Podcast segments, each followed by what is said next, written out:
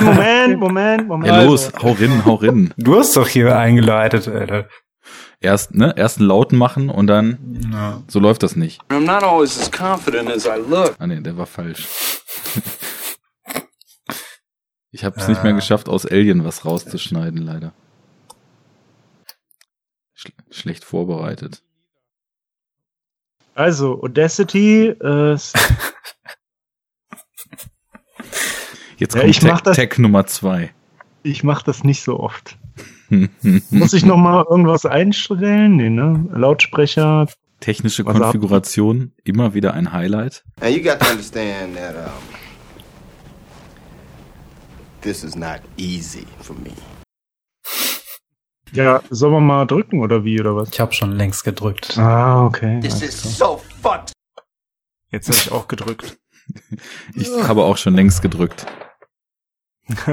Nehmen wir schon auf? Und das war der Startschuss. Großartig. Hm. Ja. Wir waren dann noch bei Sportstories, ne? Ja, hau raus. Also ich, ne, ich, ich war halt einfach nur nach, ähm, als ich aufgehört habe mit Rauchen, das ja jetzt auch schon fast vier Jahre her ist, hab ich so gedacht, so, ach easy, ich nehme ja gar nicht zu. Mhm. Und dann kam es aber so nach und nach und nach und nach. Und so nach ungefähr zweieinhalb, drei Jahren dachte ich so, Moment mal, ich habe irgendwie zugenommen. äh, und das waren dann schon so, ich glaube, zehn Kilo oder so über diesen Zeitraum. Weil Ich habe halt keine Waage hier, deshalb sehe ich das immer nur so dreimal im Jahr, wenn ich halt irgendwo zu Besuch bin, wo eine Waage steht. Naja, und dann habe ich ja angefangen Sport irgendwie halt in, in eine Muckibude und habe das auch dann relativ gut durchgezogen, irgendwie so dreimal die Woche und dann halt auch ohne, ohne Skippen also, und so. Also sprich, du bist endlich auf den Ta äh, Pfad der Tugend äh, gekommen. Wenn du das so nennen Zeit. möchtest. Ich war ja früher mit Arne schon eine Zeit lang, als wir noch in Braunschweig hausierten. Ja. Ähm, ja, genau. Aber nö, das hat halt mega Spaß gemacht und es lief und war alles top und so. Und dann kam halt der Lockdown, ne? Und das war dann so, ja, damn. ja. Und dann bin ich halt auf Laufen umgestiegen. Und da ist nochmal richtig krass. Also ich habe halt, glaube ich, so in dieser Muckibudenzeit, das war so ein halbes Jahr, habe ich diese zehn wieder runter gehabt dann, die ich so drauf hatte, plus halt dann eben ein bisschen Muskel aufgebaut. Und dann aber nochmal irgendwie, als ich mit Laufen angefangen habe, nochmal zehn runter oder sowas. Und bin halt irgendwie dann so bei, ja, weiß ich nicht, 62, 63 gelandet, was halt, glaube ich, schon echt so untere Grenze ist eigentlich für meine Äh, Größe. Wie, wie groß bist du denn? 1,80. Krass, Ui, ui, ui. Ja. Ich bin genauso Das ist groß. echt wenig. ja, ja, Ich auch. Ich auch fast. aber wie gesagt, es geht jetzt gerade wieder ein bisschen hoch, weil ich irgendwie und am Anfang jeden Tag dann laufen gegangen. Alter. Du, Fabi, das ist gar nicht schlimm, dass das wieder hochgeht. Ich war ja auch jetzt vorher nicht irgendwie auch nach diesen drei Jahren nicht rauchen. Ich war ja nicht dick oder sowas. Ich habe halt so ein bisschen irgendwie Mopselface gehabt. Dachte so, ah nee, komm. Das nervt so, jetzt mach mal was. Und naja. Ja, Das aber das aber wird ja so- wahrscheinlich eh alles jetzt nochmal total durchgeschmissen, durcheinander geschmissen, wenn das Kind dann da ist, ne? Ja, Dann schafft das auf Wahrscheinlich. 45 Ja. Kilo. Ja genau. Ja, entweder das, also entweder nimmst du nochmal 20 Kilo ab oder halt 20 Kilo zu. So. Ja. Und dann, dann endlich beides- wieder Normalgewicht. mhm, genau. A world of pain. Ja, aber so Ausdauersport burnt schon richtig das Fett, Mhm. Das ist schon, schon ganz gut. Ja, bei mir ist das krass. Ich habe ja so eigentlich seit ich denken kann immer irgendwie eine Form von Sport gemacht und habe aber immer gemerkt, dass so alles, was mit Ausdauer zu tun hat, so egal wie viel Sport ich mache, ich extrem schlecht bin und irgendwie auch nicht so wirklich besser werde. Das geilste war in der Schule echt. Ich weiß nicht, ob das dann so zwölfte Klasse oder so war, wo man dann auch drei und 4.000 Meter Lauf machen musste, ne? Mhm. Und das war wirklich die Zeit, da bin ich, äh, muss ich mir überlegen, wie alt war ich da? 17? Das heißt, ich bin zu dem Zeitpunkt schon seit fünf Jahren. Hardcore am Quarzen gewesen. so Na gut, das, das kommt auch dazu so, ne? aber Ja. ich bin zu dem Zeitpunkt halt irgendwie seit fünf Jahren, glaube ich, wirklich fast ohne Ausnahmen jeden Tag geskatet so, ne? Also wochentags halt nach der Schule und am Wochenende meistens Samstag und Sonntag von morgens bis abends. Und ich bin bei diesem 4000 Meter Lauf, ich habe mich echt angestrengt und war so langsam, dass ich acht Minuten schneller hätte sein müssen, um die Grenze zu den Nullpunkten zu knacken. Ja, Mann, das war bei mir auch so. Das war echt Äh, hart. Ich muss mal 3000 Meter laufen, Gauss-Schule. ja, den, um ähm, Löwenwall, Dings. ne? Ja, ja, und das war auch irgendwie äh, in der Oberstufe irgendwie so, zwölfte Klasse oder so. Und es war halt auch, äh, ich halt nix gemacht außer Pumpen so. Ne? Stabil. null, null Ausdauersport und halt geraucht natürlich wie so ein Bekloppter. Und da war das nämlich auch so, dass ich ähm, dann auf Zeit und auf Note äh, schon seit über sechs Minuten null Punkte hatte. Ja, ja. Ich konnte mich auch gar nicht so also schnell umgucken. Motivierend auf jeden Fall. Die ersten Typen, so, die so, diese ganzen Dorfleute haben ja alle Fußball gespielt. Ja, ne? ja, ja, und klar. ich, ich glaube, es war dann so, eine Runde waren dort 400 Meter. Und ich glaube, so Ja. in meiner dritten Runde ging das dann schon los, dass ich überrundet wurde irgendwie. Oder in der zweiten sogar schon. Ja. Richtig hart. Aber ich finde sowieso interessant, was es so für komische äh, äh, Insel-Fails gibt bei so Sportkram in der Schule, ne? Mhm. Also wie so manche Leute so, also in so einzelnen Disziplinen entweder so unfassbar gut oder unfassbar scheiße sind, so. Ich konnte nie werfen. Ja, Mann, das, genau darauf wollte ich nämlich hinaus. Werfen, das, das war mir richtig unangenehm. Ja, ja, total. Und es gab so Leute, ey, Arne, kennst du noch diesen, wie hieß denn der, Daniel Milat oder so? Ja, ja, ja. Der konnte ohne Scheiß, Alter, der, ey, Der der hat so konnte 80 werfen. Meter geworfen. ja, du hast so. den Ball nicht mehr gesehen, so. Es war einfach so weg, so, weißt du, so aus dem Universum rausgeschmissen, so. Und bei mir war es halt echt so, also egal, egal wie viel Kraft ich reingeballert hab oder wie sehr ich mal mit Technik, weniger Technik, mehr Kraft, weniger Kraft, so, es ist einfach so Saft, also, also wenn es schlecht lief, dann habe ich den, den, den Ball wirklich so fast so vor meine Füße geworfen, so, weißt du, weil ich ihn halt einfach zu spät losgelassen habe. Oder beim Ausholen nach hinten. Ja, und dann waren es Minus 10 Meter.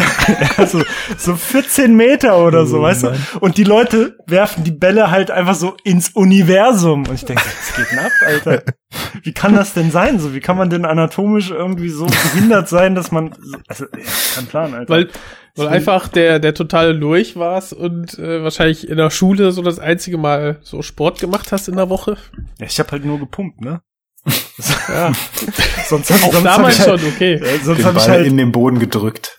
sonst habe ich halt nur geraucht, getrunken und ab, abgehangen und, und pro Tag halt irgendwie so 10 Kilo Süßigkeiten gegessen. Ey, was wir aber an, an Sport am Joypad damals äh, betrieben haben, also Ja, wie viel Mann, Skateboard wir auf der PlayStation 2 gefahren sind und eins, Ja. äh, das Ach, ist, das war dein Skaten Eins. am Nachmittag. Okay, jetzt verstehe ich. äh, habe ich da was falsch verstanden? Also ich, ich war jahrelang skaten bei Tony Hawk, ey. Ich habe mir vorgestern mit dieses äh, Tony Hawk Remaster geholt. Echt? Ja. da habe ich Ja. gerade gestern äh, einen Tra Trailer oder so einen Werbeclip für gesehen. Es ist super das? witzig. Es ist halt einfach original wie, es sind halt Teil 1 und 2, ne? Ja. Nur in schick. Also ich find's jetzt auch nicht irgendwie so Level PS4 letzte Generation, bla, bla, also nicht so Last of Us mäßig irgendwie optisch. Last Aber of schon- Us, ey. Naja, klar, also das ist halt einfach das, das Nonplusultra, was, was so die Generation PS4 angeht, ne? Ah, egal, Ja. auf jeden Fall, es sieht gut aus irgendwie, es läuft mit 60 FPS, was auch richtig geil ist, einfach für ein Skatespiel. Ja, und es hat halt einfach total den Vibe von früher, ne? Es ist einfach exakt das gleiche Spiel, nur aufpoliert, gleicher Soundtrack, gleiche Skater, gleiche Moves, gleiche Steuerung. Ja, ja, so ist das. Fresh. Klingt wer so, als wer aus der Runde hier hat denn alles gespielt? Also äh, Fabi, René weiß ich dann ja jetzt schon, aber äh, Jens, hast du auch Tony Hawk gezockt? Nee, nur bei Kollegen. Also ich bin PlayStation, habe ich erst besessen ab der 3. Vorher war ich Hm. immer Nintendo. Mhm. Und äh, ja, im Gegensatz zu euch war ich nicht ganz so der der Lappen im Sport, aber nie nie wirklich nie wirklich so gut. Aber als ich dann angefangen habe irgendwann mit äh, Taekwondo, also so so Kampfsport, das ging dann. Danach wurde ich auch im normalen Sch Schulsport besser. Das hat man echt gemerkt, wenn Die Aufwärmsessions, ne? ja, ja, generell, dass der, dass der Körper da irgendwie besser drauf anspricht und äh, plötzlich war das auch mit den Punkten irgendwie ganz okay. Naja. Ja. Ja. Ich wollte noch mal kurz bei Tony Hawk bleiben, weil ich war da ja früher auch 100% süchtig. Also ich würde sagen so Tony Hawk Pro Skater 1 bis 4 habe ich auf den beiden Konsolengenerationen dann also wirklich in einem Maße gesuchtet. Wir haben halt teilweise irgendwie Freitagabende angefangen um, keine Ahnung, 18 Uhr nach dem realen äh, Rollsport irgendwie zu chillen, uns irgendwie so hochkulinarische Erzeugnisse wie irgendwie aus der Fritteuse drei Kilo Chicken Nuggets oder so in einer Salatschüssel irgendwie fertig zu machen. Und dann haben wir halt so bis morgens um sechs durch einen Run nach dem anderen mit Pet geht rum, Tony Hawk gezockt, so, ne? Ja, Äh, bei uns auch so. Das, das war so krank. Und dann war es halt so, als ich dann auf der, ja, mittlerweile dann vorletzten Konsolen-Gen unterwegs war, ähm, hatte ich dann irgendwann Skate entdeckt. Ähm, das hatte mir hier Fabi Garrett, hatte mir das damals ja gezeigt, ne? Mhm. Und dann habe ich die gespielt und das waren ja Games, die sind natürlich auch komplett übertrieben so verglichen mit realem Skaten, wobei reales Skaten halt auch extrem geworden ist, auch so diese Big Ramp Actions, die es da gibt und so. Aber ich habe halt voll mich in diesen in Häkchen realistischeren, geerdeteren Style so verliebt. Und dann habe ich irgendwann noch mal Tony Hawk gespielt und ich konnte es einfach nicht mehr ertragen. Also es war wirklich so, so jeder, jeder Olli kam mir so vor, hä, wieso macht er denn irgendwie jetzt so mit, mit X loslassen einen äh, zweieinhalb Meter hohen Olli und wieso irgendwie dreht der, ohne dass man eine Drehung einleitet, irgendwie hier mal ein 900 auf der Stelle so. Also irgendwie war so dieses, dieses, also Skate spielt sich halt super haptisch, finde ich, ne, weil du ja auch so Mhm. die Flips und die, die äh, Körperspins und so irgendwie auch über die Control-Sticks so einleiten kannst und je nachdem, in welche Richtung du drückst, dann grindest du halt anders und sowas. Das hat mich voll gekickt und da wurde der dritte Teil dann auch irgendwie so ein bisschen komisch. Ich weiß gar nicht, ob ihr, habt ihr die denn gespielt mal? Ich habe nur den Ich ersten gespielt. Ich habe eigentlich auch nur bis zum dritten und den dritten eigentlich auch schon nicht mehr so richtig. Also eigentlich nur eins und zwei. Oder Skate? Ja. Nee, Skate. Ach so, Aber kommt jetzt äh, nee, neuer ich meinte jetzt. Tony Hawk. Es gibt okay, ja auch mittlerweile die Skater XL oder wie das heißt. Ne? Ich weiß nicht, ob das auch, ob das zu Skate gehört oder ob das wieder was Neues ist. Äh, Ich glaube, es ist wieder was Neues. Also Skate Okay. war, glaube ich, erstmal bis Teil 3. Und Teil 3 war da so ein bisschen so wie bei Tony Hawk Pro Skater es dann losging mit äh, Tony Hawks Proving Ground oder was, wo dann plötzlich so diese Ja, ja, ja. Jackass-Leute am Start waren und sowas. Und äh, das fand ich so ein bisschen matt, aber also war auch jetzt nicht so 100% matt. Nur so ein bisschen irgendwie, ne? Und der erste und zweite, das ist aber auch ziemlich legendär. Die haben auch einen super geilen Soundtrack und die haben halt voll dadurch, dass es vom, vom Gameplay so Open World auch mit Missionen annehmen ist, kannst du halt einfach dort stundenlang durch die Stadt cruisen und an verschiedenen Spots, Mhm. wo du so vorbeikommst, einfach geilen Scheiß machen. Das hat mich ziemlich, ziemlich gekickt damals. Deswegen äh, hatte ich immer gedacht, vielleicht kommt da ja auch noch mal was. Das wäre so, also ich, ich schätze mal jetzt so auf äh, PlayStation 5 würde das wahrscheinlich ziemlich geil aussehen, was da so mit Lighting und so weiter Sicherheit, möglich ist. ja. Und dann Mhm. in, wie viel läuft die? 120 Frames per Second oder nein. Die- Nee. 60? Also es kommt halt voll aufs Ist- Spiel an, ne? Ist die, aber technisch wäre 120 möglich. 120 ist möglich, aber dafür brauchst du erstens den Fernseher, den ich nicht habe, obwohl wir letztes Ja. Jahr irgendwie neue Fernseher gekauft haben, hier äh, alle oder viele. Schon sofort schon wieder Investitionsstau. Ja, ich, aber ganz im Ernst. Ähm, also ich habe das halt Hol dir den ich hab neuen 120 mit, äh, oder 140 FPS schon gesehen, ja. äh, jetzt am PC halt. Und es ist halt vollkommen egal, ob Ja, jetzt es ist 60 für oder 60 kaum noch ein 120. Unterschied. Äh, ne? und zweitens, zweitens braucht man ja vor allem eine PS5, ne? Das ist ja Ah. das viel größere Problem. Ja, danke. Erzähl doch mal, Fabi. nee, Du hattest äh, ja eine sicher, ne? Und dann? nicht nur eine, ich hatte drei, sicher. Also halt eine bei drei verschiedenen Anbietern. Okay. Ja, es ist egal jetzt letztlich irgendwie. Ich habe mich da auch, glaube ich, ein bisschen zu sehr wieder hypen lassen. Es ist dann ja immer so. ja. Ich habe aber, das ist ja der Punkt, ich, ich bin ja schon so ein, so ein Consolero irgendwie. Und ich habe da halt Spaß dran und das war schon immer irgendwie seit, weiß ich nicht, PlayStation 1 so mein Ding. Ich habe halt irgendwie PS1, 2, 3, 4, ähm, weiß ich nicht, GameCube, N64, all diese Dinge, die habe ich immer Ja. alle am Launchtag gehabt. äh, Ähm, Ah, okay. Und das war halt immer so ein Ding irgendwie halt. Und ich hatte mich schon echt gefreut. Aber als das dann losging im September mit diesem scheiß Chaos, mit diesem Pre-Order-Müll und so, war ich schon so abgeturnt von der PS5, dass ich dachte so, nee, komm, scheiß drauf. So, es kommt halt eh nichts irgendwie an coolen Games am Anfang. Außer halt das Demon's Souls Remake natürlich. Aber Demon's Souls kenne ich halt schon. Ja, und da kann ich dann auch noch mal zwei, drei Monate warten, bis ich das spiele. Mhm. Äh, und Spider-Man geht mir halt krass am Arsch vorbei, so. Ja, das wird wahrscheinlich, was Ähm, PvP betrifft, auch nach zwei Monaten noch voll sein auf den Mit Servern. Sicherheit, ja, ja, klar. äh, Und ja, weiß ich nicht. Dann habe ich mich aber, wie gesagt, trotzdem hypen lassen und dann äh, war es einfach so eine Pest. Ich habe dann halt am, wann war das, 19. oder so, ne? 19. November war ja offizieller Launchtag. Mhm. Ich saß dann halt ab morgens hier mit Kreditkarte im Anschlag. irgendwie äh, Refresh hier, Refresh da. Und dann, und das hieß ja erst so, ja, ab 13 Uhr geht's so ungefähr los. So, dann gibt's so bei Amazon was und dann vielleicht noch hier und vielleicht noch dort. Und ich war aber schon so morgens, weil ich habe im Homeoffice gearbeitet und dann so auf dem Second Screen irgendwie immer refreshed. Und ähm, dann so um neun Uhr, so, ach, guckst du mal bei Otto vorbei. Guckst du?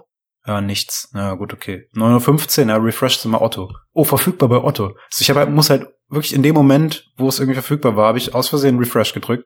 So, alter Fuck, schnell, klicken, klicken, ah ja, ah, ja, Kreditkarte, eingeben, ja, bestätigen, weiter, weiter, weiter.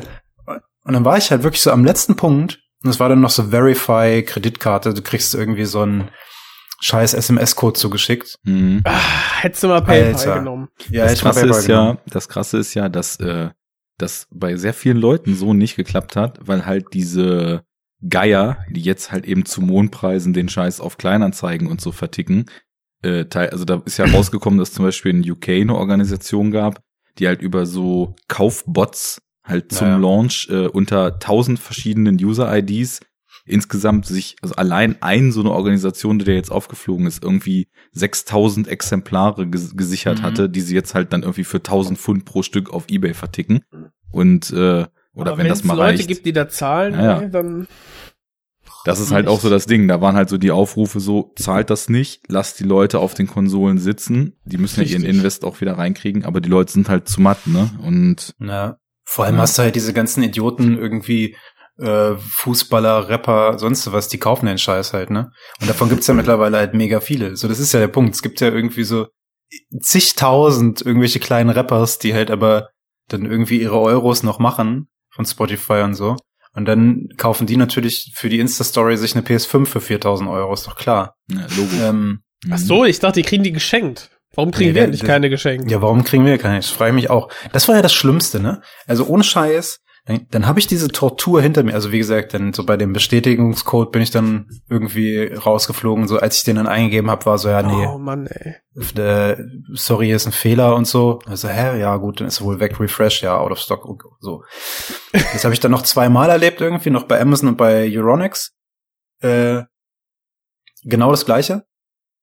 Und dann, aber in den, an dem Tag und in den Tagen danach kriegst du diese ganzen verfickten Stories von irgendwelchen Influencern. Oh, hier, ey, geil, meine coole PS5, guck mal und so. Und der scheiß Idiot hat die zugeschickt bekommen.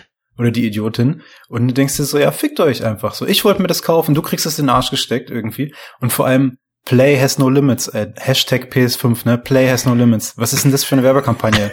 Play has no limits. Du wollt mich verarschen. Nur, wie viel haben die denn produziert eigentlich zum Launch? Angeblich ja irgendwie 1000. entweder 11 oder 15 Millionen weltweit. Ähm, was richtig viel ist. Ne? Ja. Also ist gar nicht so viel. ähm, und alles abgesetzt wohl angeblich. Ne? Äh, und die sagen, die haben keine Lieferengpässe. Das ist ja offiziell äh, Sony sagen, nee, Corona hat damit nichts zu tun, wir haben keine Lieferengpässe. Alles hat geklappt, wie wir wollten, wir haben uns verkalkuliert. Ja. Okay. Das ist halt Wie, äh, wie mit dem Klopapier, ne? ja. Ist ja auch angeblich immer da und so. Mhm. Also. Ja, wie gesagt, ey, die PS5 wird auch in ein paar Wochen, äh, ist doch Latte, Alter, dann ist es da und so. Warum soll man sich so ein Ding jetzt für 1000, ich wäre eh nie auf die Idee gekommen. Nein, bitte mach das irgendwo- nicht, ey. Ja, sowieso nicht. Äh, Das, das Egal kommt überhaupt nicht wer- in Frage. nee. Aber auch, wenn jetzt die nächste Ladung dann wohl ungefähr um Weihnachten rumkommt, auch da mache ich mir jetzt keinen Stress. So erstens, wie gesagt, bald ist hier ein Kind im Haus, so dann ist eh keine Zeit. Mhm. Aber ähm, natürlich will ich die trotzdem noch haben. Aber ey, ob es dann jetzt Januar, Februar oder März ist, ist mir dann halt auch wieder scheißegal irgendwie. Dieser was- Hype hat mich halt, dass ich mich selber so krass hab hypen lassen, hat mich so abgefuckt. Ich habe so schlechte Laune gehabt. Ich muss sagen, ich muss ja echt sagen, dass ich so, als das Design enthüllt wurde, dachte ich auch erst so, ah, cool. Und dann habe ich gesehen, was das, was das für ein Riesentrümmer ist. Ja. Und ganz ehrlich, ich, ich find's gar nicht mal so geil. Ich find's unfassbar hässlich. Das Und ist die hässlichste Konsole, die ich je gesehen habe. Und deswegen warte doch einfach ab auf das Redesign. Ja, nee, kleiner. so lange warte ich auf gar keinen Fall. Das sind ja drei Jahre oder sowas. Das mache ich nicht. Also da, äh, da bin ich dann zu sehr dann doch irgendwie Gamer äh, Hashtag. Ich habe noch, äh, ich habe noch so viel auf der hohen Kante, irgendwie, was ich noch so zocken kann. Äh, Äh, ich nicht. vielleicht schaffe ich das. Also ich habe das, wie gesagt, das Tony Hawk und Final Fantasy VII Remake mir gerade noch geschossen, irgendwie so Black Friday mäßig, jeweils für, weiß ich nicht, ein 20 oder sowas. Da habe ich erstmal ein bisschen jetzt so über Weihnachten. Aber ich habe ja die ganzen überhaupt From. Software Spiele noch vor mir, also von daher. Aha. Na gut, So, ne? die, die dreieinhalb äh, oder 400 Stunden, die musst du erstmal investieren. Hab ich, Richtig. ich weiß nicht, ob ich beim letzten Mal äh, schon davon erzählt habe, Thema Games. Äh, ich habe dieses ähm, Star Wars Spiel gespielt. Mhm. Äh, ich helfe dir, Order. hat's davon Ja. erzählt, ja. Ja, gut, okay. Dann erzähle ich es nicht nochmal. Aber ich, ich empfehle es. Ja, aber ich habe es mir daraufhin dann auch äh, geholt Ah. tatsächlich. Ja, ja. Okay, und bist ich du auch echt ganz äh, unterhaltsam. Dann erzählt Ja, ich Fabi auch. jetzt davon. Nee, ach, kann man kurz machen. Ist halt echt ein cooles Spiel irgendwie, macht Spaß. So mechanisch Mhm. ist es natürlich Richtung FromSoft. Ja. Ähm, halt nicht ganz so anspruchsvoll irgendwie, aber also es macht halt schon mega Spaß und es ist auch schwer, aber es ist halt, es hat nicht so ganz irgendwie so game-mechanisch diese Finesse von die FromSoft-Spieler haben. Aber es ist trotzdem geil. Super inszeniert, coole Story, macht Spaß. Aber mal eine Frage an die FromSoft-Experten. Demon's Souls war doch damals exklusiv für PS3, ne? Ja. Ja. Und ist das jetzt auch exklusiv für Ja. die PS? Boah, okay. Und das, also Weil das von Sony entwickelt. Also es ist halt FromSoft äh, und, und Sony. so, ne? Ja, gut. ja, okay. Nicht mal die ursprüngliche Lizenz. Ach so. Das ist jetzt das Remake ist von Bluepoint, die auch äh, Shadow of the Colossus äh, Remake Mhm. gemacht haben und so. Habe Was ich ja auch noch im Regal vor mir. Ja, das, das gut, das ist ja ein kurzes Spiel, ne? Da machst du in Ja. fünf Stunden oder so. Aber ist großartig. Da habe ich auch richtig Bock, das äh, dann mal in irgendwie 1080, äh, in, in 4K zu spielen dann irgendwie. Ähm, das, Ich Mhm. habe ja noch die alte PS4, ich habe ja nicht die Pro. Und dann Shadow of the Colossus mal in 4K über PS5 auf dem 4K-Fernseher, da habe ich Bock drauf, sieht bestimmt geil aus. Ja, deine Ja, PS5 und, ja jetzt auch ich schon ein bisschen auf dem Buckel. Wenn du die Day One adapted hast und äh, den kompletten PS4 meinst du? Lebenszyklus durch, äh, ja, PS4, genau, deine Mhm. PS5. Wie viele Jahre? Fünf Jahre oder so? noch nicht. Nee, Sieben. 2013. Ja. Ja. 13. Mhm. Oh, sieben Jahre. Also ich, ich habe mir diese Slim gekauft und als ich die gekauft habe, gab's die schon eine Weile und das ist schon drei Jahre her. Also Ja, ja. das ist schon Von, relativ von, lange. als die so. Slim kam, kam auch die Pro, die kamen, glaube ich, zeitgleich. Mhm, genau. Und jetzt nur um mal zu verdeutlichen, wie lang ich auf einer alten Konsolengeneration rumgedoktert habe. Ich habe mir die PlayStation 4 gekauft, als Red Dead Redemption 2 rauskam. okay. Okay. Ja, geil. Das ja, ist wirklich so im letzten PS5-Jahr. ja. PS4. Äh, PS4. ja, PS4. Also Hat The Last of Us war halt, äh, als ich The Last of Us 2 fertig hatte, war so, okay, jetzt kann ich die PS4 weglegen. So, das Mhm. war das, das krönende Ende, so. ja. Wie Gib schon, wie schon bei 45 der. Dreier. Wie schon bei der Genau, es war Dreier. genau das gleiche, wie, Genau. wie damals bei der 3. Und ich Ähm. muss aber, ich muss aber sagen, ich find's richtig geil, dass die Abwärtskompatibilität ja da sein soll. Also, da- das hätten sie nicht machen können, das nochmal nicht zu machen. Richtig. Und also dann einfach die, die, die Möglichkeit zu haben, dann auch, sag ich mal, noch den alten Controller, obwohl der neue ja der Obershit sein soll, den Mhm. noch verwenden zu können. Also, und wenn die jetzt, die soll ja auch diese 4K Blu-rays so abspielen Ja, können. Also, das ist auch noch so ein ich glaube, Punkt, da das wird ein richtig, das wird ein richtig rundes Ding. Ja. Die fünf. Nur, dass er halt einfach viel zu groß und hässlich ist. Ey, die ist so riesengroß. Das ist einfach die, so die riesengroß. Xbox ist schon ein Alter. Trümmer, aber das Ding, ey. Ey, aber die Xbox ist, also die, die X, ne, ähm, jetzt nicht die S, Ja, ja. die sieht halt richtig geil aus, muss ich sagen. Das ist halt einfach ein slickes halt- Design, so. Ist halt Naja, ist halt ein ne? Rechteck, also ein Ist ein Quader. Kasten, ja, aber, genau. aber diese, diese perforierte, äh, diese, diese Lochplatte oben drauf mit diesem Grün von unten, was da so durchschimmert, die sieht schon richtig geil aus. Vor allem Ja. im Vergleich zu dieser hässlichen, hässlichen Missgebot von PS5. Also, Also so schlimm ist finde ich es jetzt nicht, aber doch, die ich finde die PS5 furchtbar. sieht aus wie Also, dieser schwebende Roboter von Wally. Stimmt. Ja, genau. Ja. ja. Ja. Naja, Ja. wir halten Also- fest, äh, Fabi, du hast also zwar keine moderne, zukunftsweisende Gaming-Technik mit Speicherzugriffszeiten, die dir auf jeden Fall einen Masterplan errechnen könnten, wie du dich schützt, aber du bist der einzige von uns, der in der Lage wäre, effektiv vor einem Alien wegzulaufen. Und damit switche ich mal zum Thema der nur für Sendung. dich. So, welcome bei Enough Talk. Nummer weiß ich nicht, ist auch egal, kommt sowieso mal was, Ah, mal nicht. Das nice. ist wurscht. Ich bin der Arne, dann ist da der René, wa? Der Fabi, wa? Dann ist da der Jens, wa? Alle vier zusammen. Tag, hallo. Hallo. Enough talk. So, und ich würde sagen, wir kloppen mal das Intro raus, wa? Äh, ja, welches hätten Sie denn gerne? Welches Sie möchten. Ein dem Anlass angemessenes. Okay, da habe ich doch eins. We now break net and take you live to Fleet Battle Station Enough talk. deep inside the Arachnid Quarantine Zone, where the men and women of the Federal Armed Services prepare to attack.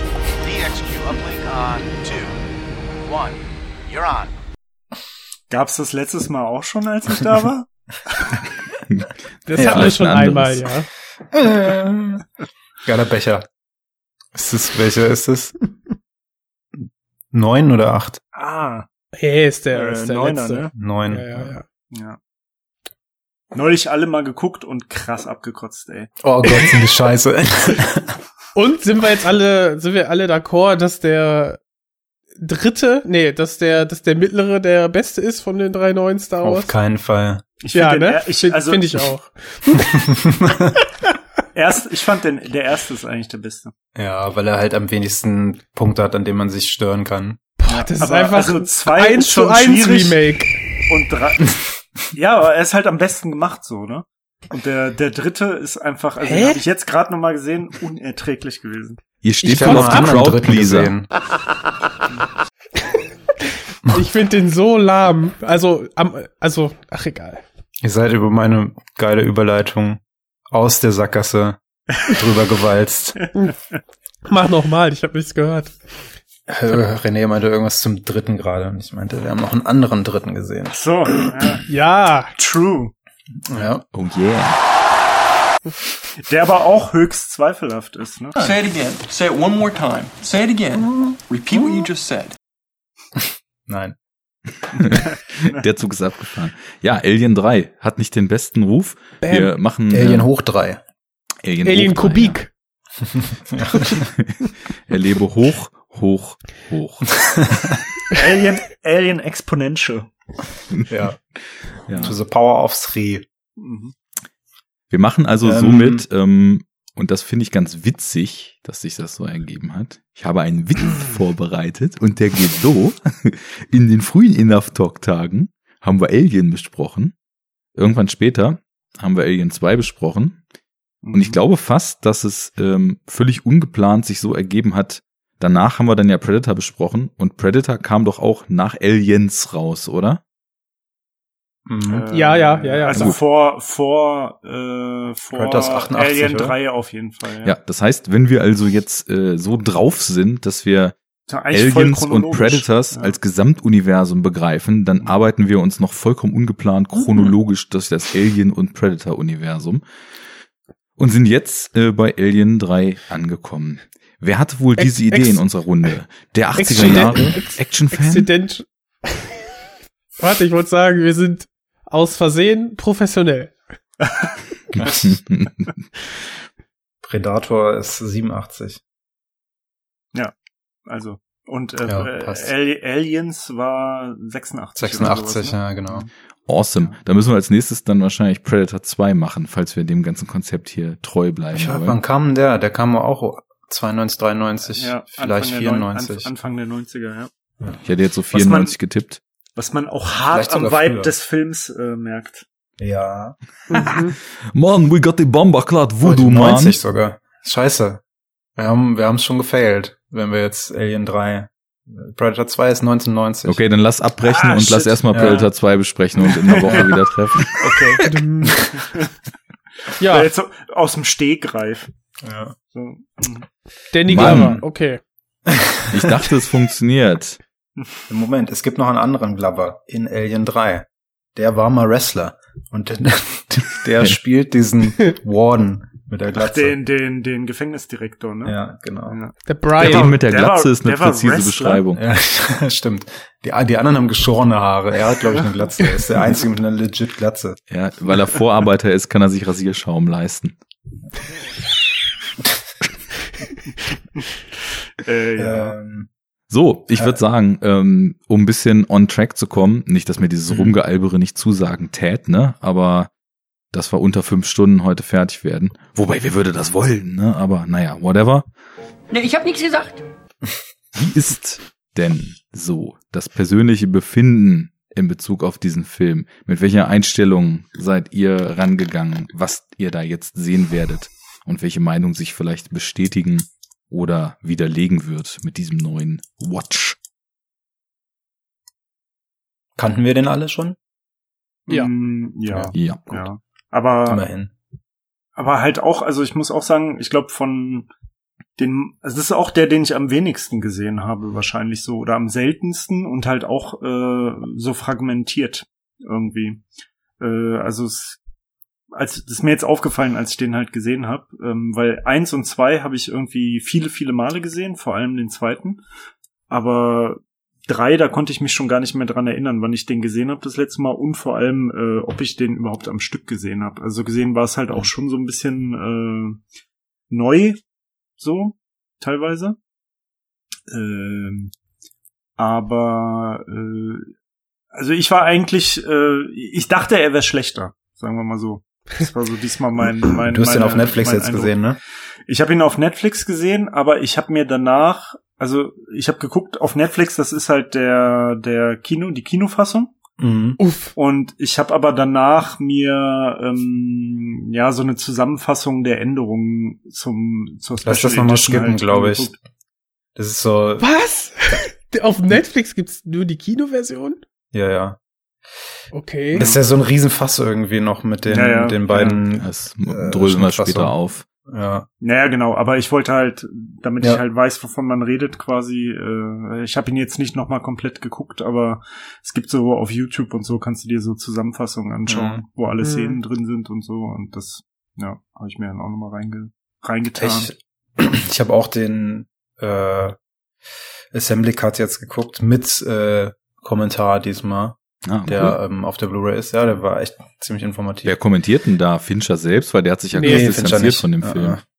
Nee, Der- das Der hat Ne? außer zwei Interview-Schnipsel eigentlich nichts zu diesem Film noch so ähm, Ja, Es waren gesagt. relativ viele Leute ähm, in dem Kommentar, also viele so äh, Special Effects äh, People. Irgendwer von den Ähm. sieben Produzenten bestimmt auch. Oder Nee, von den acht keiner. Drehbuchautoren. Nee, nee, auch nicht. ähm, also so ein paar Special Effects Leute. Ich habe es ja auch ehrlich gesagt, die haben sich am Anfang alle so super schnell nacheinander vorgestellt. Und es sind auch verschiedene Audiospuren, die, glaube ich, dann Ja. zusammengeschnitten wurden. Boah, so eine Audiokommentare sind immer mies, wo du weißt, die Leute saßen gar nicht zusammen, sondern Ja, haben so genau. einzelne Szenen Ja. kommentiert und dann ist das so Also, zusammengeschnippelt. also ein paar sa- saßen zusammen. Ich habe Ja, nur so genau. die ersten 10, 15 Minuten gehört. Ah, Ähm, okay. Genau. Ich habe Und dann- komplett mitgeguckt. Krass. Weil später kommen noch welche, die am Anfang noch nicht dabei sind. Also äh, zum Beispiel ähm, Lance Henriksen kommt später noch, aber Mhm. der der sagt halt nicht viel, eigentlich nur der so so totalen Quatsch. Er ist so voll in seiner Rolle als äh, der große Star-Schauspieler. Und dann sagt er, glaube ich, am Ende noch, wie kacke er den Film findet. so, und mit das Letzte, was er sagt.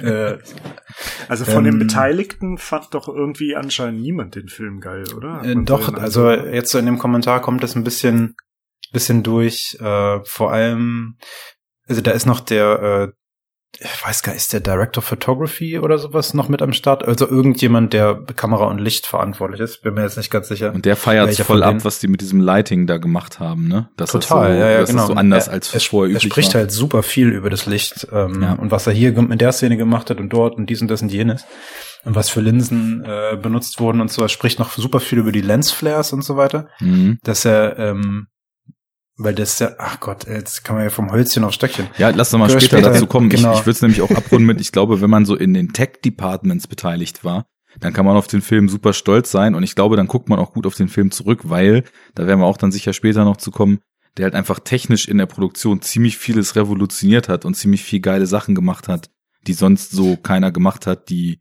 teilweise auch viel durch Fincher gepusht waren. Aber so als Gesamtfilm so, hm.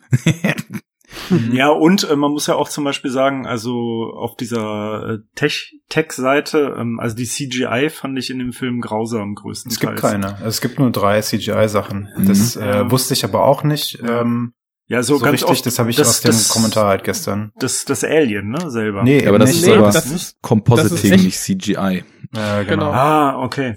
Auch Also das später. haben die auch im, ja. Wobei es gibt, es gibt Wollen wir- auch, wollen wir- es gibt auch CGI-Alien-Momente, so ist nicht, aber die sind sehr, sehr wenige. Äh, Das- hauptsächlich irgendwie zum Beispiel dieses äh, Debris, was da so rumfliegt in den Außenshots, äh, das Mhm. ist zum Beispiel digital.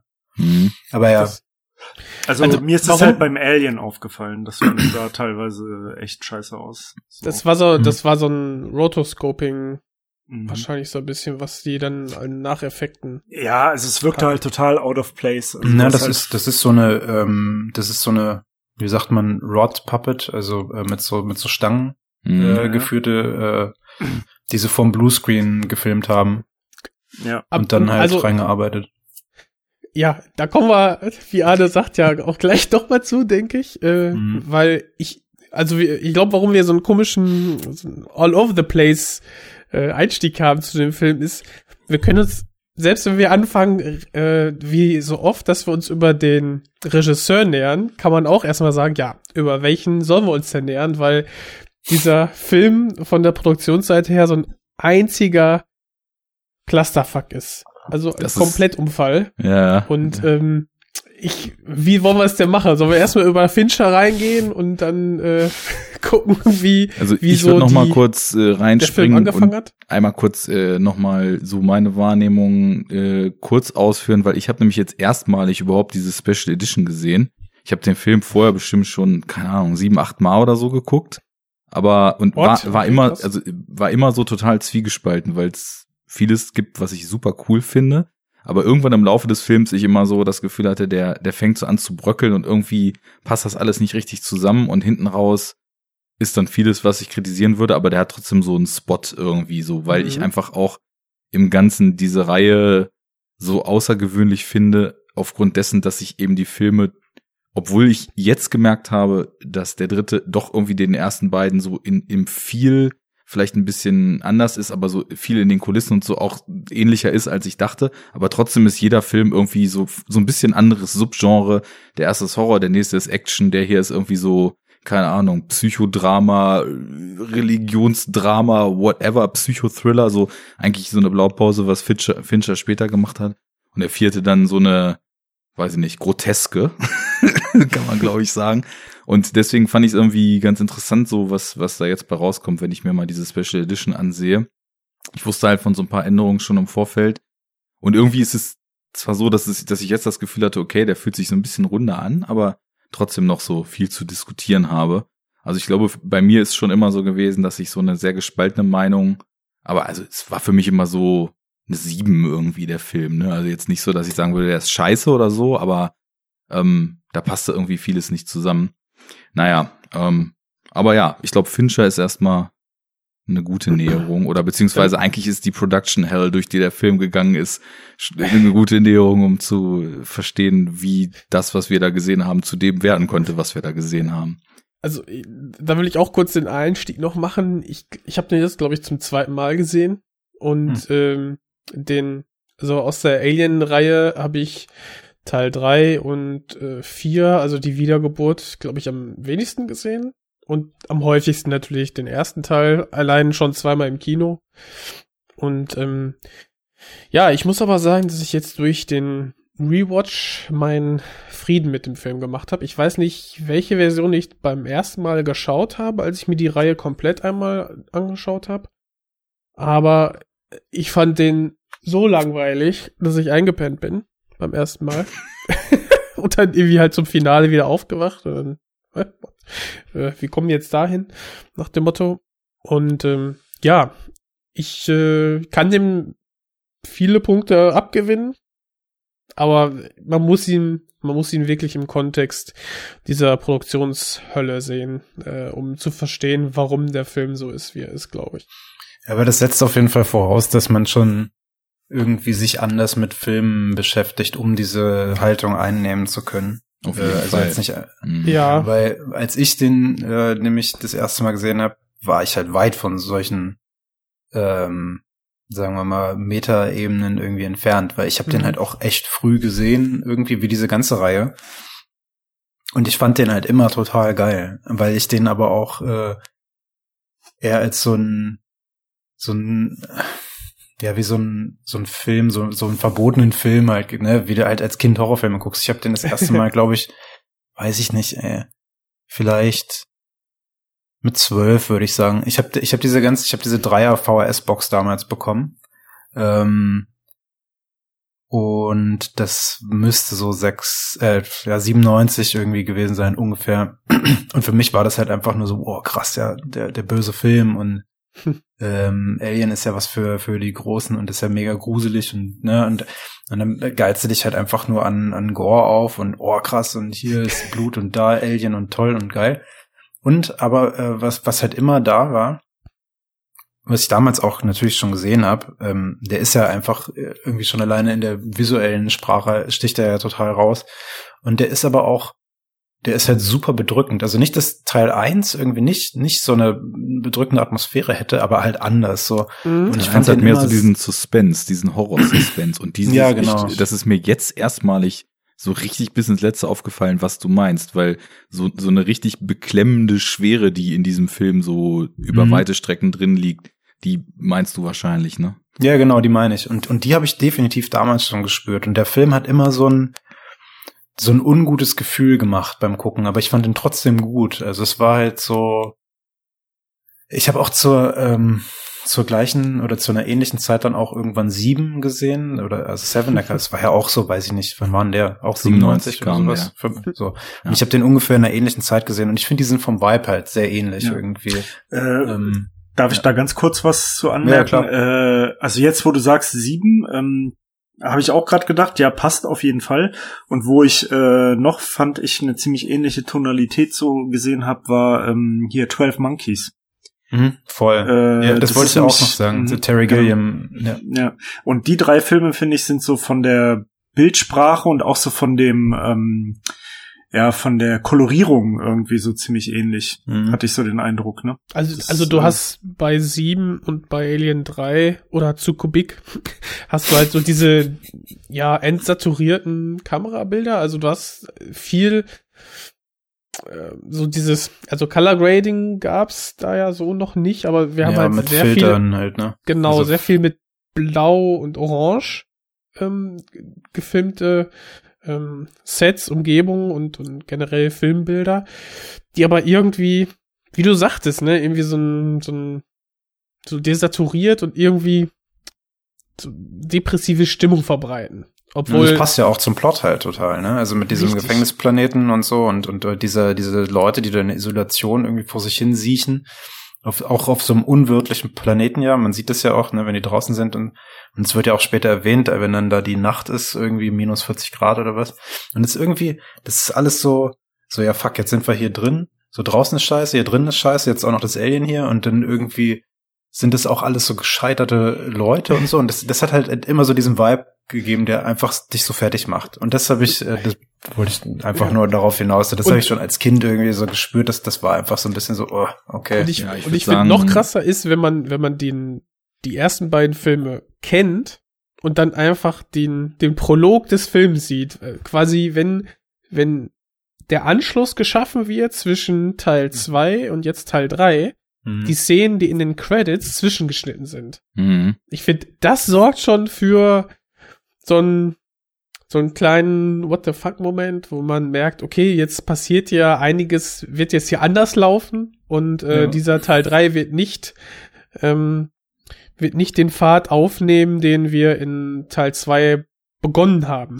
Aber da muss ich mal sagen, das fand ich war zum Beispiel eine der positiven äh, Überraschungen sozusagen, ne? weil ich fand diese Exposition da ganz am Anfang, was du jetzt beschreibst, zwischen den Credit-Szenen Mhm. und die ganze Stimmung und auch die Musik, äh, wie das am Anfang ist, äh, so richtig rund.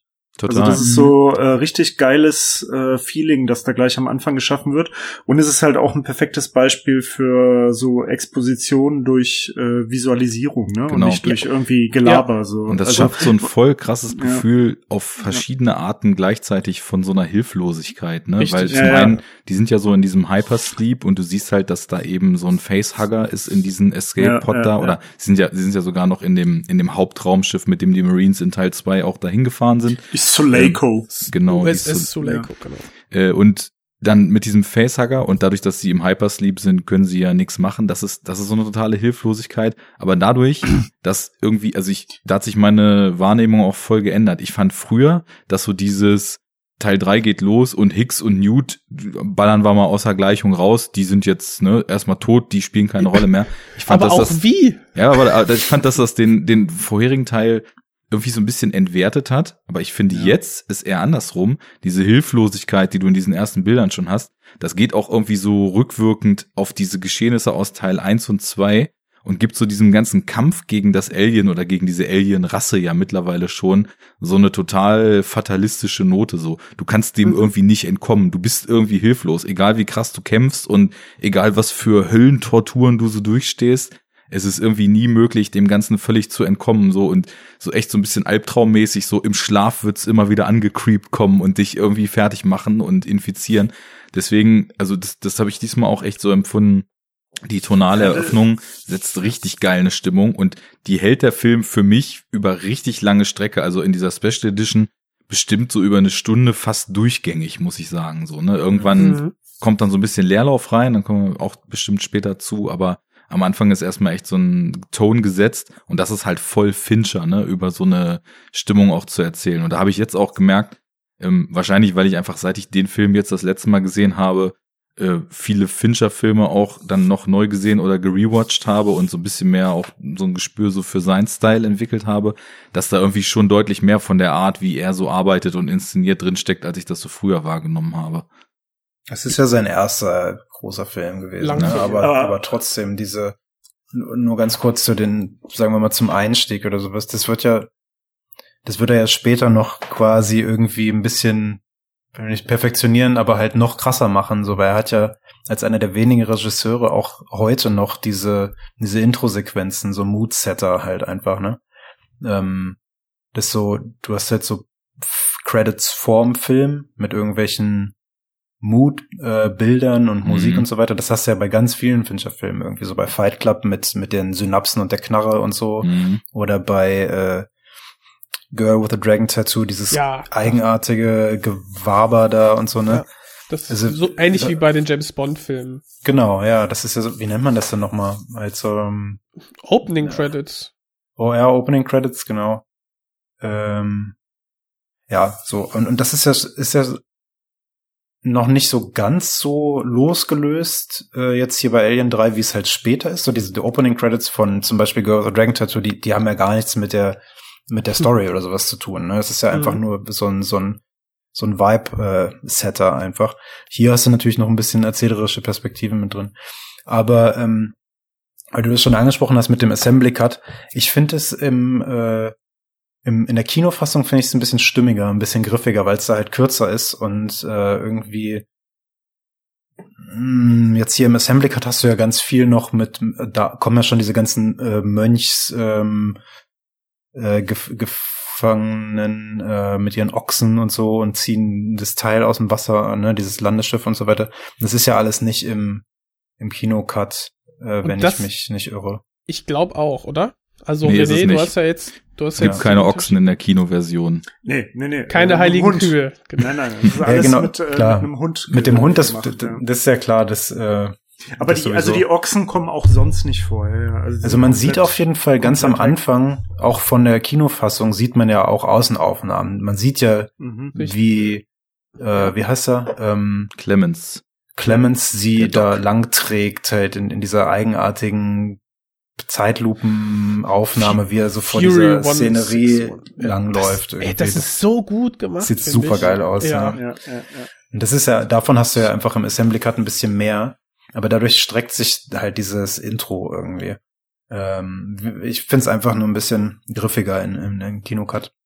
Also für mich war halt diese, dieses Intro oder Opening Credits hört halt, finde ich, da auf, ja, wo die, ich weiß, oder wird da schon noch zwischengeschnitten, nachdem er sie äh, an den Docks quasi sieht, äh, in der, in der Gischt, in der Ich Brandung. glaube, da wird dann, noch zwischengeschnitten. Ich glaube Okay. schon. Ah, okay. Ich glaube, man sieht in der Kinofassung doch dann irgendwann, wie diese einer dieser Kräne das Ding aus dem Wasser zieht und da ist dann, glaube ich, der Hund irgendwie auch noch drin oder in der Nähe oder so. Also irgendwo sieht man Mhm. den auf jeden Fall.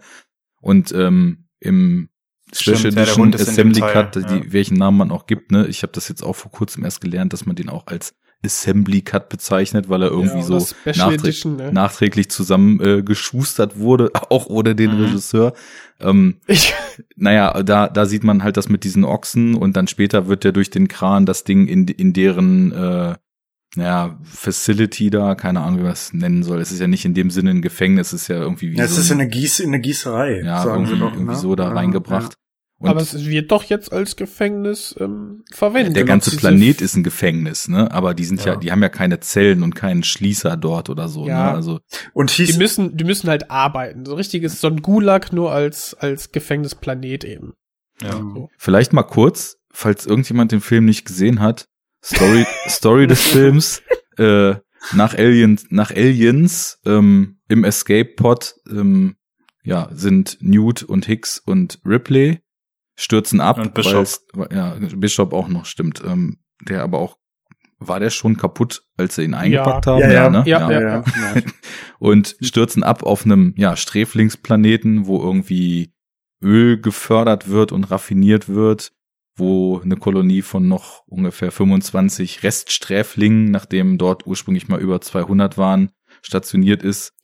Ja, und sie bringen eben auch einen Facehugger mit und der infiziert in der Kinofassung einen Hund, in der äh, Special Edition slash Assembly Cut einen Ochsen, aus dem dann ein neuer Xenomorph schlüpft und den Rest des Films versuchen sie, nachdem Ripley anfangs nicht geglaubt wird, was für eine fiese Bedrohung dort denn äh, in der Luft liegt und Hicks und Newt ja gestorben sind und somit nichts mehr erzählen können.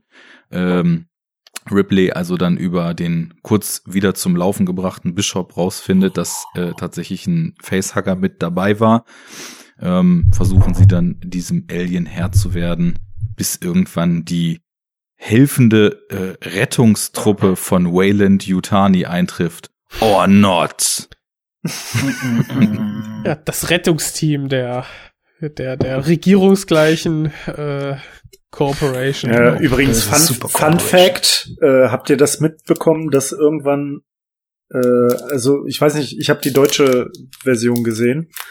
Ähm, da wird irgendwann im Zusammenhang, glaube ich, von diesem Planeten auch von Wayland Utania gesprochen.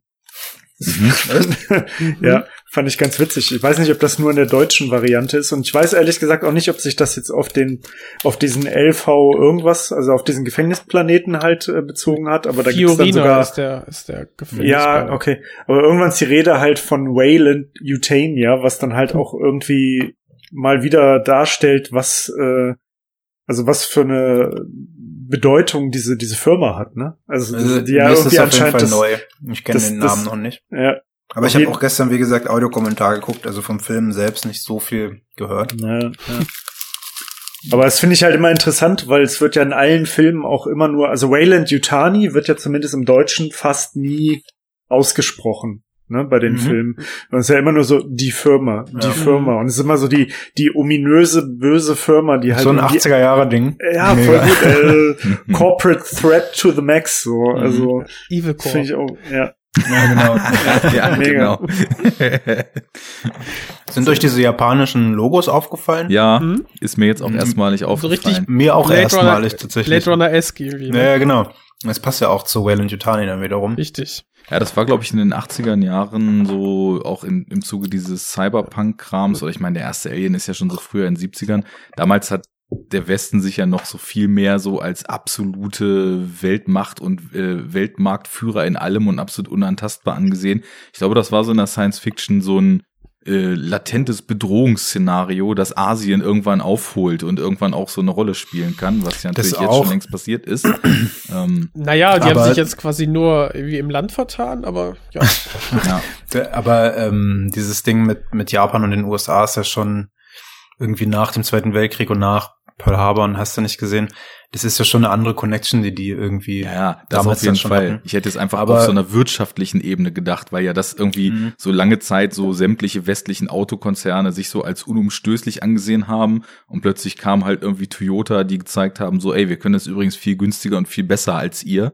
So, ähm, Weil dieser, dieser multilaterale, wenn du es so willst, oder, oder multikulturelle Ansatz irgendwie von so Cyberpunk ist ganz witzig, weil du den gerade nennst. Weil der ja auch relativ früh und ich weiß nicht, ob, ob von da kommend, aber William Gibson hat es ja ne, mit, mit Neuromancer und sowas. Ja. Das spielt ja irgendwie am Anfang in, in Chiba, glaube ich, und so, ne, also ja, äh, Tokio. Und äh, das, das ist ja, er hat ja schon viel irgendwie damit zu tun, dass du halt dieses Konglomerat irgendwie von so japanisch, amerikanisch, äh, teilweise russischer Kultur irgendwie hast in, in diesen futuristischen Settings. Ähm, witzigerweise ist ja William Gibson auch, äh, gibt's ja auch eine Connection zu Alien 3. Ähm, weil der ja das Ja. erste, oder nicht das erste, vielleicht, doch, ich glaube, der hat das erste Skript geschrieben. Und dann Ähm, noch mal ein Rewrite davon. Genau, und dann gibt's ja gibt's- noch ein anderes Skript von dem äh, Namen jetzt vergessen. Also das irgendwie war, also das habe ich mir auch da noch mal angelesen. 20th Century Fox hat ja quasi Alien 3 relativ schnell vermarktet, bevor überhaupt ein Skript äh, Ja, von Alien 3 irgendwie existiert und dann haben die ja schon einen Termin, wurde. einen Termin festgelegt, wann Mhm. der Film rauskommt. Genau. Und deswegen hatten die ja so einen Zeitdruck. Ne? Und, und dann, Ja, wobei dann, wollten sie, dann wollten sie das ja quasi irgendwie äh, in die Wege leiten und dann gab's erstmal irgendwie äh, 22 Wochen Writers Guild Streik und dann haben sie erstmal den ähm, ja William Gibson engagiert, da erstmal ein Skript zu zu schreiben, aber der hat ja so sein eigenes Ding da irgendwie dazu geschrieben. Aber es ist halt echt ganz geil. Also ich habe ja, ich hab's ja gerade hier schon in die Kamera gehalten, dieses ähm, diesen Comic jetzt, der irgendwie vor einem Jahr oder vor zwei Jahren Zwei, gekommen ist. ja. Es ah, sind ja so mehrere. jung ist der? Ja, ja. Das sind ja mehrere. Also ich habe hier so eine Hardcover Edition, wo die halt alle drin sind. Ähm, ich glaube insgesamt sind es Fünf. sechs oder sowas. Fünf, okay. hm. ich habe mir die nämlich auch noch Äh, schnell geklickt und noch gelesen Ah, ja. vorher. Ist schon da, oder? Nee, Ach so, digital, dann, ne? Okay. Äh, das passt Finde ich echt ganz gerade. geil irgendwie, ja, genau. Mhm. Und ähm, hätte ich auch ganz gern gesehen, aber wäre halt einfach ein komplett anderer Film gewesen, ne? weil du halt Mhm. irgendwie nicht diesen Planeten dort hast und so. Es spielt ja auf so einer Raumstation äh, und wo halt irgendwie so so Scavenger halt dieses Solarko finden und so weiter. Also das ist so auf jeden Fall komplett anders. Aber äh, ja, genau. Ähm, interessant ist, dass halt irgendwie Fox damals das so, so krass nach vorne getrieben hat. Und ähm, das ist nämlich auch, wollte ich vorhin eigentlich schon sagen, so eine Sache, an die ich mich super stark erinnere, dass das so vom Marketing und von der Werbe, äh, vom Werbeaufwand extrem war damals irgendwie. Und ich war, als der Film in Deutschland kam, war ich sechs oder sieben Jahre alt. Ich weiß nicht, ob der bei uns 93 lief oder Ja, auch glaub schon. 92. Mhm. Aber das war ja ein riesen Tada irgendwie da. Es gab das war so krass. Videospiele und, und Poster überall und Ja, ja. Was? Du kamst da gar nicht drum rum. Da habe ich vorhin dran gedacht, als du so erzählt hast, dass es für dich so, als du den gesehen hast, auch dann offiziell viel zu jung, dass es so ein verbotener Film war. Mhm. Und dann ist mir so eingefallen, als der kam oder als der, als so diese heiße Phase war, wo der Film dann langsam so angekündigt und vermarktet wurde, da war das halt echt so, da war ich zehn, aber ich kann mich noch erinnern, dass es halt irgendwie Plakatierung für diesen Film gab. ja, ja. dass man nicht mal reinziehen muss, weil er halt hier so im Kino ab 18 war und irgendwie so ein, so ein, so ein Sci-Fi-Horror ab 18 wird großflächig plakatiert und also selbst in so Jugendmagazinen wie Bravo und so weiter. Ja, genau. Da gab es dann ja, da gab es dann ja immer dieses Segment, wo halt ein Film in Screenshots einfach einmal so durcherzählt wird, ne? Auch so geil, so wie heute alle Panik vor Spoilern haben und die haben halt einfach immer den ganzen Film so in 30 Screenshots erzählt, ne? Und da war dann halt so eine Story zu Alien 3 in der Bravo damals, ne? So. Die auch meistens immer gar nicht, die hat auch gar nicht gepasst dann ab und Nee, zu. Ne? war Also ich kann mich noch an Sachen so, ne? erinnern, die, wo die sich dann halt aus Screenshots irgendwie selber die Story zusammengereimt haben oder so. Mhm, ja, natürlich. Mega geil. Aber naja, zumindest, Aber also das nur so um die Tragweite des Ganzen so zu haben. Aber dann, dann lass uns doch mal, lass uns doch jetzt wirklich mal versuchen, diese, diese Production Hell und diesen Werdegang des Films so ein bisschen aufzudröseln, weil du hast ja eben schon gesagt, so der, der Auftrag an William Gibson, das Skript zu schreiben, der kam. Wir hatten eben äh, vorhin ja schon gerätselt, 86 war dann Aliens und danach war halt komplett klar, einer der Produzenten auch der ersten beiden Filme war ja Walter Hill, ne, der ja auch irgendwie als Regisseur selber irgendwie krasses äh, Renommee hat und die wollten auf jeden Fall den Film machen und äh, ja, dann war William Gibson der erste von vielen, ne, der dann irgendwie in drei Monaten dieses Skript geschrieben hat, wo du ja eben schon so beschrieben hast, äh, was darin so passierte. Und ich habe jetzt den Comic ja auch gelesen. So dieses, also sehr witzig, das hat den Kalten Krieg halt noch ein bisschen stärker aufgegriffen, weil da gab es ja so eine kommunistische Fraktion irgendwo in Space, ne, wo dann so die, ähm, jetzt habe ich den Namen von dem Raumschiff schon wieder vergessen. So, Solaco. Solaco äh, da eben so durchdriftet, ne? Und dann gibt's halt zwischen, naja, offiziell Wayland Yutani, die irgendwie in dem Or Skript, was in dem Comic gar nicht so krass durchkam, so eine totale Corporate-Realität äh, überall auf der Welt und im Universum, wo sie ihre Stationen haben, ähm, geschaffen haben, was dann, glaube ich, Mhm. von Gibson auch so ein bisschen als diese ja, Cyberpunk-Kapitalismus-Kritik gedacht war, weil halt Hauptschauplatz, das sollte irgendwie so eine Raumstation slash Mall sein, so Total Recall-mäßig, Ja, ne, wie der genau. Flughafen, wo er da ankommt. und ähm, war dann aber in dem Comic ja eher so eine wissenschaftliche Forschungsstation. Und die Communists haben es eben auch auf irgendeinem so Forschungsplaneten oder so da gefunden und dann haben sie beide ihre Aliens daran gezüchtet. Ich glaube, Mhm. das sollte noch deutlich actionlastiger und mit deutlich größeren Horden von Aliens in dem originalen Skript stattfinden. Ja. Aber es gibt ja zwei Skripte von ihm, ne? Das ist erst, das, was du gerade beschreibst, das erste. Und dann hat er das äh, neu oder umgeschrieben. Dann gibt's das zweite. Und das zweite Skript von ihm ist das, worauf auf der Comic dann basiert. Das ist halt irgendwie die Reduktion Ah, okay. zum Beispiel der Aliens hast Mhm. und so. Dass es nicht mehr so Horden sind, sondern nur noch drei oder so, ne? Ku- Kurz dazu Ja. noch, ähm, Audible hat wohl dazu jetzt auch so ein ähm, Hörspiel produziert. Auch das mit ich auch Lance, gesehen, ja. auch mit Lance Hendrickson, also dem Bishop-Darsteller und Michael Mhm. Bean, also Hicks, der ja gar nicht ja, mehr der überlebt auftaucht. ja übrigens. Doch, doch. Also im also, Comic. also im Comic dann, ja. ja. Äh, und ähm, genau, auf dieser Gips-Grundlage haben wir dann quasi dieses äh, Hörspiel produziert und ich glaube, das werde ich mir mal anhören. Das klang Mhm. nämlich echt ganz interessant. Ja, es sind ja sowieso einige von den äh, Drehbuch-Varianten und Ideen, die es gab, äh, alle für sich genommen ganz spannend so, ne? Äh, Mhm. Weil das ist ja, ich, ich habe das auch, äh, ich weiß nicht, kennt ihr diese, ähm, diesen YouTube-Channel von so einem Typen, so einem Briten, der heißt Oliver Harper? Habt ihr das schon mal gehört? Ja. Der macht so Reviews, ne, von so, von so Filmen. Und das ist halt immer auch ganz interessant. Und das hatte ich mir in dem Zuge äh, mal reingezogen. Und ähm, da war ja, äh, also einer von den Typen, der dann letztendlich, glaube ich, das Drehbuch gemacht hat, also ich weiß nicht, wie viele Varianten gab's, weiß das jemand? Sechs oder sieben. Es war ja nach, Ja. nach William Gibson, als er dann gegangen ist, haben sie halt zwei weitere Writer geholt, die Also das umschreiben sollten. Und da Genau. war dann Rennie Harlan, den wir dann ja später Ach ja, irgendwie stimmt. von Cliffhanger und Ja. äh, wel welchem Die Hard denn? Dem dritten, glaube ich, ne? Ähm, Nee. Äh, der zweite. Ach, dem Zweite. zweiten. Äh, und ja, zig anderen Sachen, die er noch gemacht hat, die alle immer so ein bisschen so B-Charakter haben irgendwie im Spiel. Hey. Hey, Krieg ich, Aber, krieg ich Ärger mit äh, Dennis, ne, vom Lichtspielcast. Irgendwann gab's doch dann jemanden, der hieß Vincent Ward. genau, Genau. das war der zweite Regisseur, Ja. den sie Ja. engagiert haben. Und der hat ja quasi, also dessen Idee hat ja dann, wurde dann ja größtenteils quasi adaptiert äh, für die Mhm. Handlung des Films schlussendlich, ne? Weil der hat Aber ja. warum? Warum? Weil, weil die haben ja da schon fett produziert und äh, auch ähm, Requisiten gebaut und Sets und hast du nicht gesehen. Und als der dann irgendwann geschasst wurde, weil es immer teurer wurde, ähm, ja, mussten sie ja so ein bisschen darauf zurückgreifen. Ne? Also sagen wir mal Ja. so, so ein paar Ideen von ihm haben es geschafft.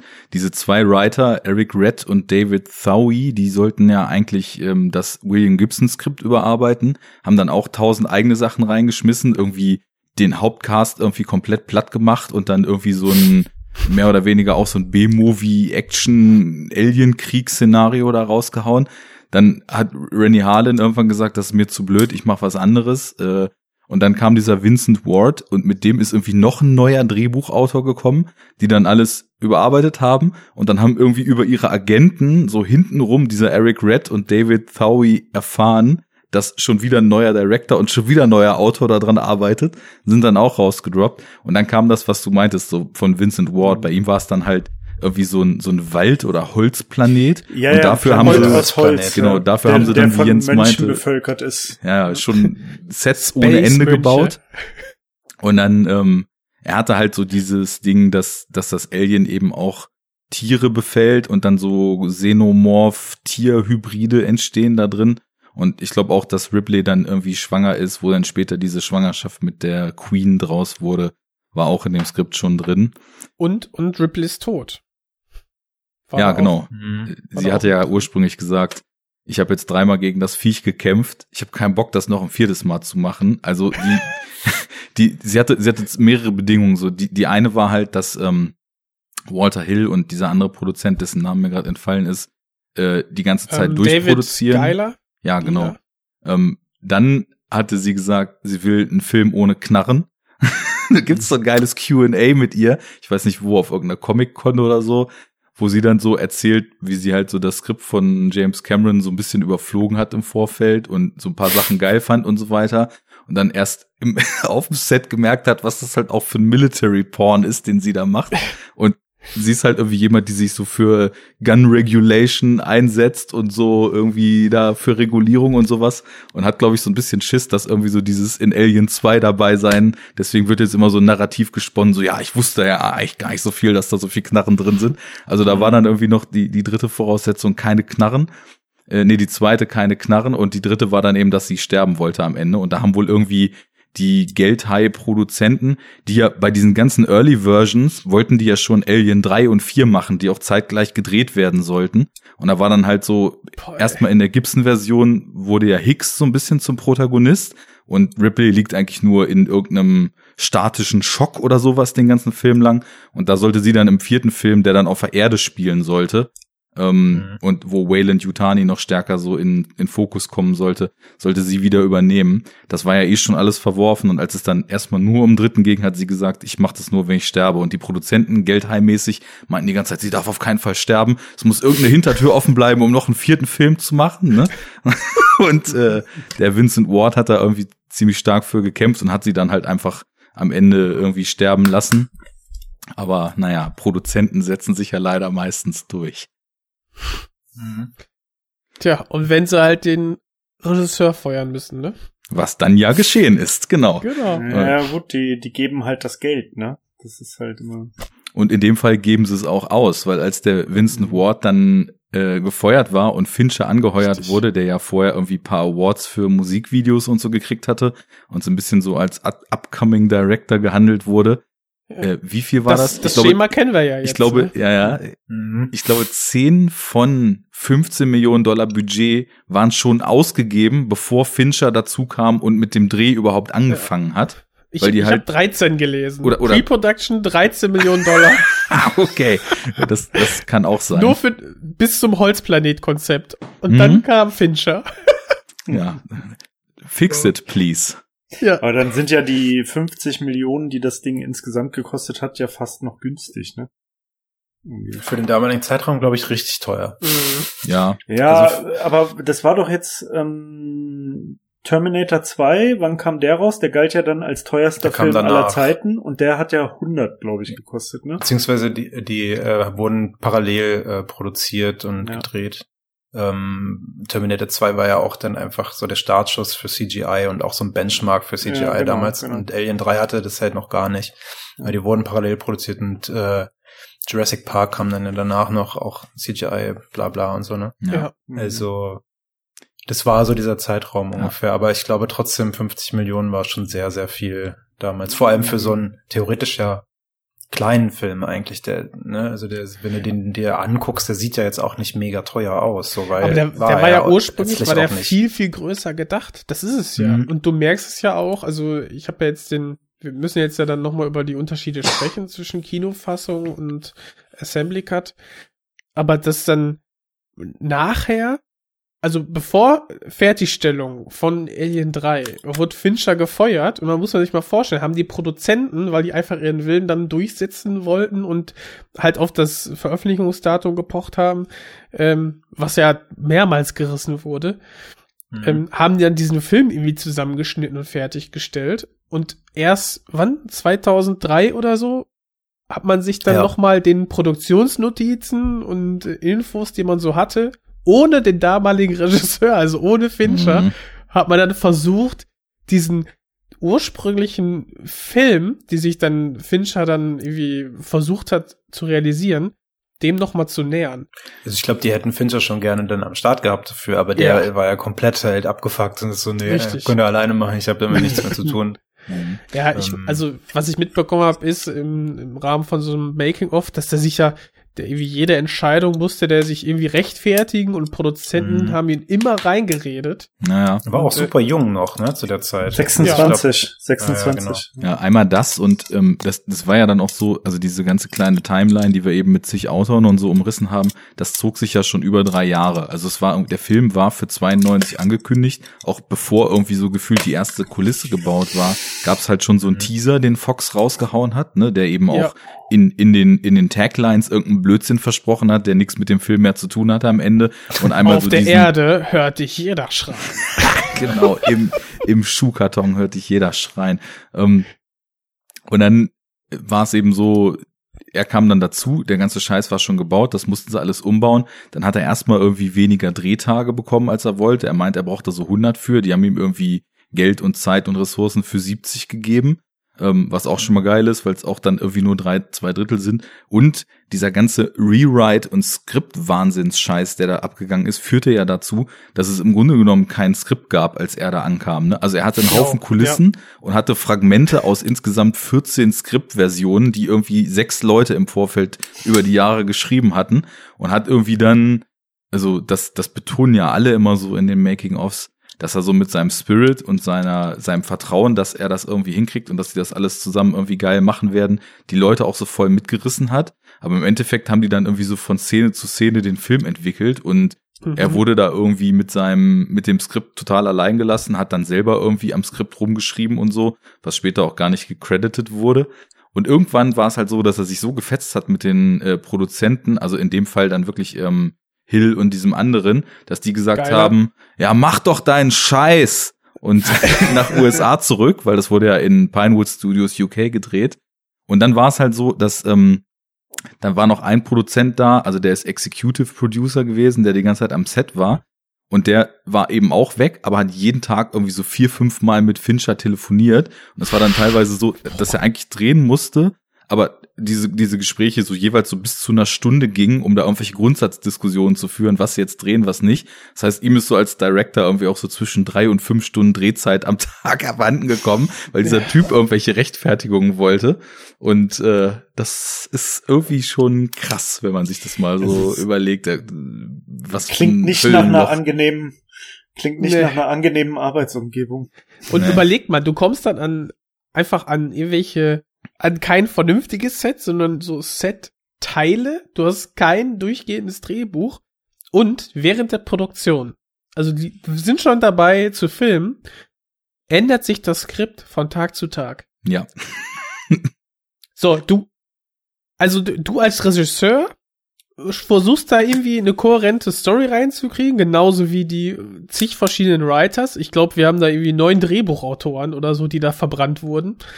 Und Mhm. dann noch die Regisseure, die dann auch noch irgendwie äh, Credits haben und da immer wieder reinreden. Und du hast einfach die ganze Cast und Crew wissen einfach nicht, wie der Film nachher aussehen wird. Und das führt natürlich aber auch dazu, dass du halt Szenen in x Varianten halt drehst, ne? Und, und das wiederum äh, zeigt sich dann ja jetzt auch mit dem Assembly Cut. Ich meine, die haben ja quasi, also zumindest was die erste Stunde betrifft oder die erste Dreiviertelstunde, haben die eigentlich zwei Filme gleichzeitig gedreht, wenn du es so willst, ne? Weil natürlich gibt es Szenen, die, die in beiden Filmen vorkommen, aber sonst sind die schon sehr unterschiedlich, gerade am Anfang. Und ähm, auch im äh, Kommentar ist einer von den äh, Schauspielern dabei, der diesen Golek heißt er, glaube ich, spielt, der ja hab immer mega Garlic relevant verstanden. ist. Mhm. Ja, der ist ja Garlic. ultra relevant halt für, für den Assembly Cut Ja, und genau, komplett richtig. egal halt im, im Kinocut. Das habe ich diesmal Okay, auch gedacht. krass. Ja, und ähm, der sagt das halt auch, der erzählt eben so von den, von den Szenen, die sie halt gedreht haben und dann äh, die Varianten, die sie gedreht haben, einfach und wo dann so niemand so wirklich wusste, so, hä, warum drehen wir das denn jetzt nochmal und vor allem so komplett anders. Und naja.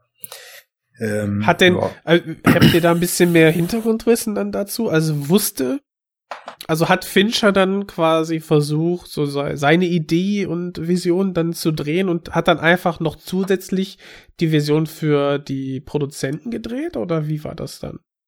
Also das weiß ich nicht und das So klingt das gerade. Das kam halt auch in dem in dem Kommentar nicht vor. Also die haben oder ich Mm, habe es okay. überhört, aber ich glaube, die haben also das wurde nicht erwähnt. Die haben das natürlich erwähnt irgendwie gerade in dieser Ochsenszene zum Beispiel. Da sind die Visual Effects Leute oder die praktischen Effects Leute, ich weiß gar nicht, am Start ähm, und erzählen eben was über die Szene und erzählen halt auch über die Rottweiler Szene. Äh, Mhm. Vielleicht gibt's auch einen, einen Kommentar halt äh, zu dem Kinocut und da würden die halt mehr dazu erzählen. Aber die sagen halt immer nur sowas wie, ja, schade, das dann irgendwie auf dem auf dem Cutting Room Floor gelandet oder sowas. Äh, Ah, okay. solche, solche Mhm. Kommentare kommen öfter mal. Naja, da landete ja einiges, ne? Also er hat ja, Ja. dann, nachdem er das alles gedreht hatte, so einen Raw-Cut fertig gemacht und ist damit dann irgendwie bei Fox in den USA so vorstellig geworden, der drei Stunden ging und Mhm. äh, irgendwie insgesamt wohl so mit sehr verhaltenem Feedback ankam und naja, irgendwie war es wohl so, die haben halt dann irgendwann gesagt, also bevor die dann da aufgehört haben, erstmal zu schießen in, in USA, äh, in UK, so nach dem Motto, schneid jetzt erstmal was zusammen und guck, was du noch brauchst und dann äh, heiern wir nochmal alle für irgendwelche Reshoots an. Und naja, irgendwie war es wohl so nach der Drei-Stunden-Version, dass er äh, im Grunde genommen gesagt hat, ich brauche nur noch für das Finale so zwei, drei fixende äh, Szenen, Einstellungen, Momente, dann ist es für mich cool. Und alle anderen gesagt haben, nee, geht gar nicht. Also hier brauchen wir irgendwie dies und das und das, aber Geld kriegst du nur für die Hälfte und jetzt mach das mal gut, was da doof ist, ne? Ähm, ja, äh, irgendwie schwierig und Ja. vor allem, weil Sigourney Weaver für Nachdrehs ja auch 40.000 Dollar für die Glatze Nummer zwei wollte, weil es schon so lang her war, dass er schon wieder Haare hatte. Sie Und- hat aber dann so ein Skullcap getragen. Ja, ja, genau. Das hat nur irgendwie 15.000 Dollar oder so gekostet. Das ist, glaube ich, Aber wirklich ich- nur, nur für die finalen Szenen an dem. genau, finale Szene irgendwie. Aber äh, ich habe halt auch äh, drauf geachtet und ich muss sagen, man sieht's halt nicht. Die, die, Und so die, ich die auch, Leute von den Effekten gesehen. meinten halt so, ja, ist doch ein bisschen doof und so. Man sieht das auch irgendwie und ist ja auch super schwer, weil es kein richtiges Skullcap ist, sondern halt eins, was auch so Stoppeln schon hat. Das ist ja so ein bisschen, die Haare wachsen ja im Verlauf des Films, ne? Mhm. Äh, und man sieht's halt echt nicht. Also es ist schon wirklich gut gemacht. Also, Also, ja. mir wäre es auch nicht aufgefallen. Ich Ja, finde ja. auch, ich finde auch generell, dass dieser Film, ähm, der ist ja irgendwie so auf der, auf der Schwelle zum CGI, äh, Mhm. das dann quasi und zum Digital äh, Mastering, was dann nachher in, in der Filmproduktion dann Einzug erhält. Und da haben wir noch hier sehr, sehr viel analoges Arbeiten. Und ich finde aber auch von einer, von einer Schauwertseite finde ich den, also jetzt den, den Assembly Cut oder die Special Mhm. Edition, die ich gesehen habe, echt ganz gut, also super. Boah, ich finde den das, großartig. das Ich hat find- so den geile- so geil, den Film. so geile Matte Paintings und Ja, ja. wenn dann, wenn wir dann halt ähm, hier Charles Dance äh, da rumlaufen sehen, da haben wir diese ganzen Dogs und, und Hangars und im Hintergrund Mhm. die Ketten, die sich bewegen. Das sieht so cool alles aus. Ja. Also ich finde, das ist so atmosphärisch und toll in Szene gesetzt. Muss man mal dazu Was- sagen, die Kulissen, die die da gebaut haben, die sind halt auch der Wahnsinn, ne? Und das sind halt Ja. nicht irgendwie einzelne Räume oder so, sondern die haben da irgendwie so ganze Hangars und irgendwelche Ja. riesen Innenräume und diese ganzen Lüftungsschächte und so gebaut. Das Mit ist Decke. mega krass. ja. Mit Decke gebaut. Mhm. Was Und ja auch später ist als ein so ein, so ein Part, der, der mir immer im Kopf war, auch früher schon, als ich den gesehen habe in den 90ern, waren diese, diese Szenen in den, äh, in den Gängen später, Mhm. Ja. wo es diese ganzen Verfolgungsjagden gibt. Das ist sowas, das blieb immer krass drin als hm, irgendwas ist hier komisch.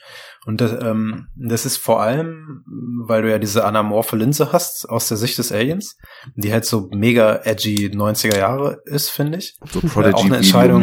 Ja, Ja, auch stimmt. So eine, Ja, so ja. eine Entscheidung halt von Fincher gewesen wohl. Der wollte das. Ähm, finde ich okay, glaube ich, heute. Also ist so eine Sache, die stört mich eher. Also früher hat sie mich, glaube ich, sehr gestört, weil ich fand es einfach nicht so geil. Ähm, aber ich kann es verstehen zumindest. Äh, Und dann natürlich zu dieser anamorphen Linse hast du da auch in diesen Szenen halt dann sehr häufig das Alien eben in dieser reingekompositenden Variante. Und ich finde das- aber auch, ja. ja Nee, und- Ich, ich wollte nur sagen, es hat so ein bisschen so ein Geschmäckle. Also ich finde Mhm. halt so grundsätzlich den Film visuell halt echt geil. Das, das war das, was ich gerade bestätigen wollte. Aber es gibt halt so Ausnahmen, wie, wie eben das, die jetzt nicht super schlimm sind äh, und vor allem im Assembly Cut auch ähm, besser rüberkommt, finde ich, als in der Kinofassung. Aber ja, Ich, ich finde, das sind auch schwierige Szenen zum Folgen irgendwie, man, weil man. aber das liegt am Kinocut. Das liegt Ja, halt ja. am Kino. Der ist halt Man- ruiniert an, an Ja, dieser Szene. Das genau. äh, Man- in, in dieser man- letzten halben Stunde. Man verliert halt den Überblick total. Du verlierst halt irgendwie. alles. Und vor allem, Ja. ich habe auch früher, ähm, ich habe den natürlich, ich habe den Assembly Cut auch erst, weiß ich nicht, um 2008, 9 rum oder so das erste Mal gesehen. Und früher immer die Kinofassung gesehen. Äh, und auch bestimmt 20, 30 Mal oder sowas. Ne? Ist halt so, so einer okay, dieser. krass. Ja, klar, ist so ein Film, der wurde immer mal wieder reingeschmissen, wenn man irgendwo rumhing mit Leuten. Also so wie, wie alle Alien-Filme. Ich habe die alle zum Erbrechen oft damals gesehen. Naja, und bei dem war das so, das war halt wirklich schon selbst damals immer so, saß ich halt da oder wir, so, hä, irgendwas ist hier doch echt komisch. So, warum ist denn, warum ist denn der jetzt weg, hä? Und warum hat der denn jetzt Blut im Gesicht und was ist denn hier los so? Und das mit der damaligen Filmwahrnehmung, ne? Genau, Wo man genau, einfach das so war halt- sich hat so ein bisschen Hä? irgendwie berieseln lassen und gefeiert hat, wenn es irgendwie Richtig. coole Vibes hatte. Und, und da frage ich mich halt, wie, wie, wie zur Hölle haben die das da, daraus gemacht? Warum? Das ist, also wenn du da Ja. mal mit einem nüchternen Auge drauf guckst, auch aus Produzentensicht halt, dann müssen die auch sagen, Moment mal, das können wir so nicht machen, das, Nee, da kann aber ja niemand folgen. Weißt du, was die gesagt haben damals? Wie gesagt, der Rohschnitt waren drei Stunden. Dann hat er da wohl einiges rausgeschnitten und dann waren das irgendwie so ungefähr die Laufzeit von dieser Special Edition jetzt, ne? Die geht ja fast Mhm. eine halbe Stunde länger. Also irgendwie 2,45 geht die, ne? 110 zu 139 Minuten äh, sind die Laufzeiten. So, und dann Mhm. haben die gesagt, wenn der Film jetzt so lang ist, die haben ja damit gerechnet, dass es wie eine Bombe einschlagen wird im Kino und die Tickets ohne Ende verkaufen, so, weil Alien halt, ne, so Produzenten denke, da steht doch vorn Alien drauf, das wollen die Leute doch sehen. Und dann haben sie gesagt, wenn sie irgendwie noch 25 Minuten rausschneiden, dann wird in den Schedules von den Kinos es möglich sein, eine Vorstellung mehr pro Tag zu machen. Und dann verticken sie noch mehr Tickets. Also raus damit. Ja, Raus. also irgendwas rausschneiden. Aber es ist völlig richtig, was du sagst. So, ich habe das jetzt erstmal begriffen, wie auch dieses Alien, was sie dann ja irgendwann schaffen, äh, da einzusperren in diesem einen abgeschirmten Bereich in den Gängen, Toxic Waste. wie das da wieder Ja, ausbricht. Disposal. Weil das ist in der Disposal. Kinofassung ja Genau. überhaupt gar nicht so richtig drin. Es ist vollkommen, äh, René, Ja, wie hast du das wahrgenommen? Ja, äh, genau. äh, Das fand ich nämlich auch so strange, weil das habe ich, also ich habe ja nicht den ähm, den Assembly Cut dann gesehen, aber die Szene habe ich natürlich gesehen in dieser Zusammenfassung, die ich Ach mir so, da ja, angeschaut okay. habe. Ne? Ähm, und genau, und dann fiel mir das halt auch irgendwie auf, dass das halt eigentlich ja für die Handlung äh, völlig, also essentiell ist. Ne? Mega, Ja, das ist total also, wichtig. du checkst, du checkst es halt gar nicht, aber das trägt halt alles nur dazu bei, äh, zu dem grundsätzlichen Eindruck, was wir jetzt schon gesagt haben, dass du halt einfach diesen Endkampf sozusagen äh, dem irgendwie nicht folgen kannst. Ne? Mhm. Und du kriegst ja auch zum Beispiel ganz oft, das ist ja anscheinend auch ein Unterschied zwischen den Versionen, ähm, den ja den Tod von den Protagonisten nicht mit, ne? Also weil es wird ja, Ja. nach und nach sterben ja immer mehr dann von diesen das, das Häftlingen. meinte ich, ja. Ja. Ja, und ähm, das kriegst du ja da überhaupt nicht mit. So, und so irgendwie da, da, also da fehlen halt einfach dann so, so, wirklich so fürs Verständnis essentielle Dinge. Vor allem ähm, sind es ja, das sind halt super viele Tode und damit ja auch Kill-Szenen, die Ja, halt rausfallen, ja. was ich Ja, halt ja. gar nicht verstehe, weil das sind ja Schauwerte auch von so einem Alien-Film halt. Ne? Ja, auf jeden Das Fall. halt, der, der Film ist ja im, im Kinocut, verstehe ich nicht, wie der ab 18 sein kann. Dem fehlt halt extrem viel Gewalt oder grafische Gewalt, die der Assembly Cut hat. Jetzt auch nicht so Gorbauer-mäßig, das da, ne, halt super Splatter-Action, aber so, so kurze Momente, die halt auch so wehtun, Ja. und denkst, oh, Ja, ja. uh, Ja. unangenehm Ja. und so. Aber ich Das glaube, die Antwort weg. ist tatsächlich, Literweise Blut und so. die Antwort ist tatsächlich die Nude-Autopsie. Das ist wohl bei den Testscreenings richtig Okay, krass ja. abgegangen, dass die Leute wohl sich richtig aufgeregt haben. Wie kann man denn sowas machen? So ein Kind da mit der Säge aufsägen und so und das extrem geschmacklos fanden und dass deswegen das Rating dann eben so in die Höhe geschossen ist, Aber- weil die ja aber wa- in beiden Versionen ist. Ja. Aber ich, ich fand aber eher viel schlimmer, was im Vorhinein gesagt wurde, dass sie ja irgendwie mit den ekligsten Tod sterben musste. Und zwar in ihrer, halt, ne? Genau, in ihrem Mhm. Kryo-Schlafkapsel da quasi ertrinkt. Mhm. Und von, und von Hicks sieht man ja nur noch irgendwie ähm, à Das siehst du nur im. Assembly Cut. Da- Das, Ach, das äh, siehst, das siehst du nicht im Kino. Alter, selbst das, also Ja. einfach, dass Hicks gar, äh, das, das ergibt alles gar keinen Sinn im Kino. Beaten to a pulp. Beaten to a Pulp, Alter. Dieses Unterkiefer so irgendwie aus Ja, so einer ja, Masse so. ja, ja. Wie bei The Thing, ne, einfach nur so ein. Fleischklops. Der hatte ja auch im Vorfeld. arme Michael ähm, Biehn. Michael Bean hatte im Vorfeld ja auch ähm, das mitgekriegt. Also er hat wohl von einer Agentin, die am Set war und dann gesehen hat, dass man eine Michael Bean Hicks Puppe gebaut hatte, die tot in so einem Raumwrack liegt, hat er halt erfahren, dass er halt nicht angeheuert ist für den Film, aber dass man ihn halt baut und aus ihm irgendwie so mit gebürsteter Chest irgendwie so ein Alien rauskommen soll zu dem damaligen Zeitpunkt, ne? Und er meint halt so, ey Leute, what the fuck, ähm, wenn ihr das macht, verklagen wir euch für Persönlichkeitsrechte und irgendwie mich in Filmen nehmen, ohne nicht, ohne nicht drin zu sein und so. Und irgendwann haben sie sich dann darauf geeinigt, dass ähm, für diese Abfrage da, wer er ist und so, irgendwie zumindest ein Foto von ihm benutzt werden darf. Und dafür hat er dann irgendwie Kohle kassiert. Und am Anfang meinte er irgendwie so, ja, er hat gesagt, ey, was soll der ganze Scheiß? Äh, ich habe schon so wenig Gage für den Aliens bekommen. Ähm, für kein Geld der Welt äh, nehmt ihr irgendwie eine Puppe von mir da als Leiche rein, so ist egal, was er zahlt und lacht sich in dem Interview selber tot. Ja, ich war ziemlich dämlich damals, ne? Die hätten mir alles bezahlt.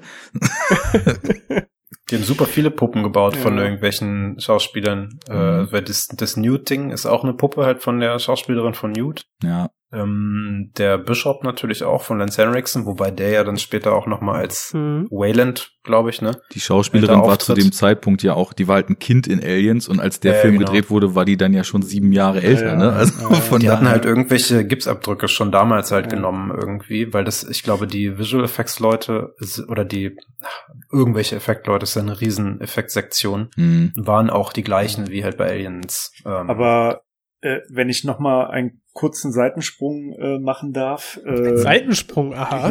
Ja, ja also äh, kurz ein Querschläger. So, so, so sagt man es, ein Querschläger. Äh, Michael Bean, äh, nicht sowieso generell irgendwie so eine der tragischsten Figuren des 80er Jahre Actionkinos. Also weil der hat doch echt Pech gehabt mit allem, ne?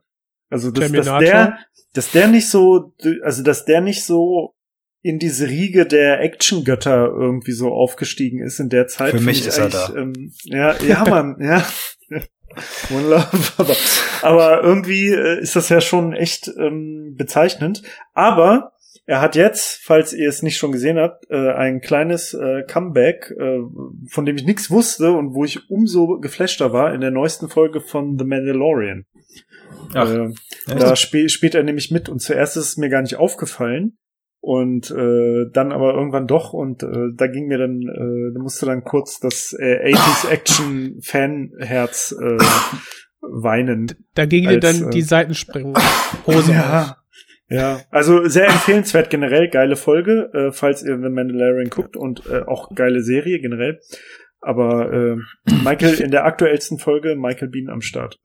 Ich finde das Meme so lustig, so, wo dann quasi dieser Mandalorian zu Ray runterguckt und sagt, I am Star Wars now. Ja, true, Mann. Das ist ohne Scheiß mit Abstand das Beste von Star Wars und das Star Warsigste, was seit Jahren rausgekommen ist. Das ist Seit Rogue unfassbar. Ja, genau. Aber eigentlich, eigentlich noch besser, finde ich. Ist besser aber als na, Rogue anyway. One, ja. Ja, aber äh, anyway, das ist natürlich mhm. jetzt ein anderes Thema. Aber äh, das mal kurz, kurz zu Michael Bean. So für die für die vielen Michael geprellten Michael Bean Fans da draußen. Michael Naja, Bean ist auch damals, so ein bisschen damals galt, Er ist auch sauer. weil er nicht im Film war. Und er Aber- sagte dann, Wir klären das jetzt polizeilich. Kommen Sie mit zur Polizei. und keiner ist mitgekommen. Wie schade. lange hält er das aus? Ja. Bis heute. Bis heute, in, ne? Planet Terror war er dabei, ne? Naja, Ich glaube. Ja, seine Karriere halt ging immer- bergab. Weil wenn, Ja. du, wenn du voll bist, merkst du die Schmerzen nicht so. Oh Mann. Du Idiot! Dieses Cover von ähm, Terminator 1 ist es, glaube ich. Du kommst nicht mehr zu Wort. Shut the fuck up, Donnie. Shut the fuck up, Donnie. Ich wollte schlafen, die Verslauf hat dich verlassen, du! Fucking Nazis. So, kurz mal Eskalation. back on track. Ähm, wir waren bei Änderungen zwischen Kinofassung und äh, Special Edition Assembly Cut und bei Effekten irgendwie in so einem Mischmasch-Segment gerade. Wir haben das ja vorhin schon so kurz angesprochen, da wollte ich die ganze Zeit nochmal hin mit den Effekten. Ähm, erstmal, was handgemacht ist. Wir haben die Kulissen jetzt schon hart gefeiert zurecht und auch die handgemachten Effekte sind alle so großartig und alles, was so mit Masken gemacht ist, auch diese Puppen von äh, Newt und so weiter, wie eben äh, schon beschrieben, sieht alles super echt und super gut aus. Und auch das Alien-Kostüm, wenn man es denn mal wirklich mit einem Nice. Schauspieler drin sieht, ist so krass. Also ich finde, das ist Hm. so vom reinen Alien-Design her, finde ich, ist es das Beste aus der Reihe. So, das im du- ersten sieht ja noch ein bisschen glatter aus, so eher so Phallus-mäßig. Ja, Ähm, das ist auch dieses sehr stachsige halt, ne? ja, Ähm, es gibt ja so ein paar Szenen, wo man es so stehend äh, sieht im, im in Alien. Das ist schon ja anders halt, ne? ja, Naja, irgendwie äh, hi- auch jetzt ist es gefährlich. halt. äh, Sorry. Ja, sag. äh, jetzt ist es halt äh, krass animalischer, so dadurch, dass Ja. es ja auch mehr oder weniger so auf allen Vieren sich konstant fortbewegt. Und ähm, das passt ja eigentlich, sage ich mal, auch so ganz gut zum Charakter des Aliens. Und Ja, das ist zum also- Beispiel einer der Gründe, was ich in der Special Edition jetzt so ein bisschen seltsam finde. In der Kinofassung schlüpft es aus dem Hund und hat so, was Mhm. die Bewegung betrifft, auch so die, die Bewegungscharakteristika von einem Hund. Und Ja. hier schlüpft es aus dem Ochsen, aber bewegt sich halt trotzdem wie ein Hund. Also das ist Ja. irgendwie so ein bisschen, Ja, aber sich halt das, einfach auf vier Beinen. genau. Ja. Ein Ochse steht auch auf vier Beinen und ich meine, Aber da gibt's ja eh einige Ungereimtheiten. Ich meine, wenn du dir die Kinofassung anguckst, äh, schau dir einfach nur mal an, wie groß es ist, wenn es schlüpft ja, und wie klein das Loch in dem in der Bauchdecke von dem Hund ist. Das passt halt überhaupt Ja. gar nicht. Und ich habe mich Die halt eh gefragt, warum das Alien so groß ist, weil normalerweise diese Chestburster sind ja relativ klein halt, Ja, ne? die wachsen halt, ne? Die haben, Fest das, äh, die haben das irgendwie Bambi Burster genannt oder sowas. ähm, und das äh, ist ihr Young Adult Alien, was da rauskommt. Also so, so haben sie die Puppe halt genannt Aha. zumindest. Ja, aber warum kommt denn jetzt in dem Fall ein schon sozusagen älteres, weiterentwickeltes, größeres Ist halt Alien Quatsch raus halt, ne? als ja. Ja, aber guck mal, also das, ich finde, also diese von, von biologischer Sicht, ne, haben wir halt immer diese Facehugger. Von dann- Biologie her, ne? Richtig. zittert dann- bei euch das Video ihre- eigentlich auch gerade so weird? Nee. Nö. ne? Aber Sieht lass mich richtig geil zurück aus. zur Ihr Biologie flasht so kommen. voll über den Screen. also glitchmäßig. Ja, wenn die Fabi nicht, Aufnahme die läuft, dann äh, Ja. das ist ja gut. Also ich finde halt, du hast halt immer diese diese Mutation und Genmix von Facehugger zu Ja, dem ja, Wirt. Ja, ja. Und äh, ich meine, je nachdem, was, äh, wen er da oder was er infiziert an Organismus, dann hast du halt immer so einen kruden Mix von äh, Alien-DNA und der Wirt-DNA. Und äh, ja, ich finde, das kann man so eigentlich ganz, ganz gut wegerklären. Und ich meine, in Prometheus äh, oder Prometheus haben wir auch noch ganz, ganz weirde Mischungen teilweise. ja, Ähm, oder halt auch, es gibt ja auch das Predalien, ne? In einigen, Stimmt, ja. in einigen Filmen so. Äh, Ja, das stimmt schon. Wobei also es aber klar. nirgends, äh, wo, ah, nee, in, in äh, Prometheus, da wächst es ja auch so mega schnell halt, ne? Dieses äh, Ja. Krakenquallen-Ding. Ja, Aber, das ist, es ist halt alles immer nicht so ganz konsistent. Ja, wäre ich auch ne? bei dir, Also- ehrlich gesagt. Also, aber, aber wieso denn? Ich, ich ja, verstehe, es, ist, also es ist halt zu groß. Also Ja. klar, es ist ja, was aus der, was aus der, aus, aus der Kuh kommt, oder was? ja Aus oder halt aus dem Hund, wenn du den Kinocut ja. nimmst. Außer, außer Kuh würde es ja passen. Also jetzt, wenn man es Ja. mal so ganz logisch betrachtet, die ist halt größer als Kuh ein halt Mensch, Ja, groß groß, ist. größer wobei es aber auch für die, für den Ochsen Genau. halt eigentlich schon ein bisschen dann zu groß ist, selbst wenn man es in Relation sieht, finde ich. Ich finde aber die Szene in dieser Schlachterei, Schrägstrich, ähm, Morg oder was auch immer das da war, wo dann nachher das Vieh da rauskommt. Mhm. Dann haben wir so diesen, diesen Geburtsvorgang quasi und dann diese Puppenbewegung, wo dann nachher die Menschen ähm, ja rausge, rausgepinselt wurden. Finde ich A erstmal richtig geil gemacht. Also Mhm. von der technischen Seite sah das super überzeugend aus. Und dann läuft das halt in echt schönen flüssigen Bewegungen, lief das dann so weg. Ich finde, das war zu 100% äh, nachzuvollziehen. Also habe ich so einfach komplett gekauft. Ich kann mir vorstellen, dass die, dass die einfach die Szene mit dem, ähm, mit dem Hund, ne, diese, diese Kino-Edition, die haben, war dann halt einer von diesen, eine dieser beiden Varianten, die die gedreht haben. Und alles weitere haben sie sich dann halt geschenkt. Dann haben sie gedacht, so, wir Ja. haben hier super Bewegungen vom Alien, die haben ja auch Ja. riesige, riesen Aufriss da gemacht mit den Puppeteers und Bewegungen und die Kamera, die dann vor einem, vor einem blauen Hintergrund das dann gefilmt haben, was sie dann nachträglich irgendwie rein gerotoscoped haben oder überbelichtet haben. Ich weiß nicht genau, wie die es getan haben. Ich glaube, gerotoscoped. Okay. Und da haben sie auch so eine revolutionäre neue Technik entwickelt, dass die mit irgendwelchen Laserdisk-Verfahren, was heute halt totaler Ja, Standard genau. ist, die hatten halt diese Puppeteering-Aufnahmen und haben das irgendwie so geschafft, dass die auf die direkten Intermediates, die sie beim Dreh schon angeguckt haben, irgendwie dieses, diese Projektion von dem Alien dann auch draufgekriegt haben, so dass Mhm. sie halt checken konnten, die Szenen, wo Leute dann einfach im Bild waren und irgendwas gemacht haben und das Alien nachträglich eingefügt werden sollte, ob das halt auch passt oder ob die irgendwie aneinander vorbeilaufen oder nicht richtig im Raum zueinander positioniert sind. Und äh, das war wohl auch so ein bisschen durch Fincher gepusht und Mhm. äh, hat dann eben erlaubt, zumindest äh, immer direkt zu gucken, passt es oder irgendwie noch zwei, drei Takes mehr mit bisschen veränderten Setup zu machen. Und das ist schon stark. Ich dachte aber, wo René vorhin das gesagt hat, auch früher immer, dass diese Rotoscoping äh, Alien-Dinger, dass das CGI ist. Weil ich Mhm. äh, irgendwie. Weißt, weißt du, was ich glaube? Ich, ich, die haben ja nachträglich in ein paar Szenen da noch Licht und Schatten eingefügt. Ja. Und ja, ich vor glaube, allem Licht halt, ne? Licht, Mhm. äh, wo, wo diese Fackel nach dem Genau. Alien geworfen wird, da sieht man das ganz krass. Und das sieht leider total künstlich aus. Und damit haben sie sich diesen, das, was in der, in dieser ähm, Geburtsszene super funktioniert hat, weil das Lighting da einfach genau perfekt passte, Mhm. haben sie sich durch diese künstliche Lichtsetzung so ein bisschen kaputt gemacht. Also auf einem auf einem technischen Level war das wasch- war das super aufwendig und war auch auch dann mit dem Schattenwurf und so echt krass, wie die das hingekriegt haben. Aber visuell haben sie es, glaube ich, verschlimmbessert. Mhm. Ja, es gibt diese eine Szene auch, wo es an der Decke sitzt und wartet am Das Ende schon ja. in dieser, Genau in dieser das. Verfolgungsjagd. Wo der die Fackel wirft halt, ne? Genau, wo, Ja. wo das so richtig grünlich aussieht, weil das Licht halt einfach kacke Ich finde ist, es, was sie da ich finde, es sieht immer grün aus, ehrlich gesagt. Das ist mein größtes Problem mit dem, mit dem, äh, Mit der Matrix. ja, Hat groß geraucht. mit dem, äh, mit dem Bluescreen Alien. Es, es sticht halt einfach farblich sehr dolle raus Mhm. irgendwie. Und da sind halt die Animatronics und die Anzüge wesentlich besser.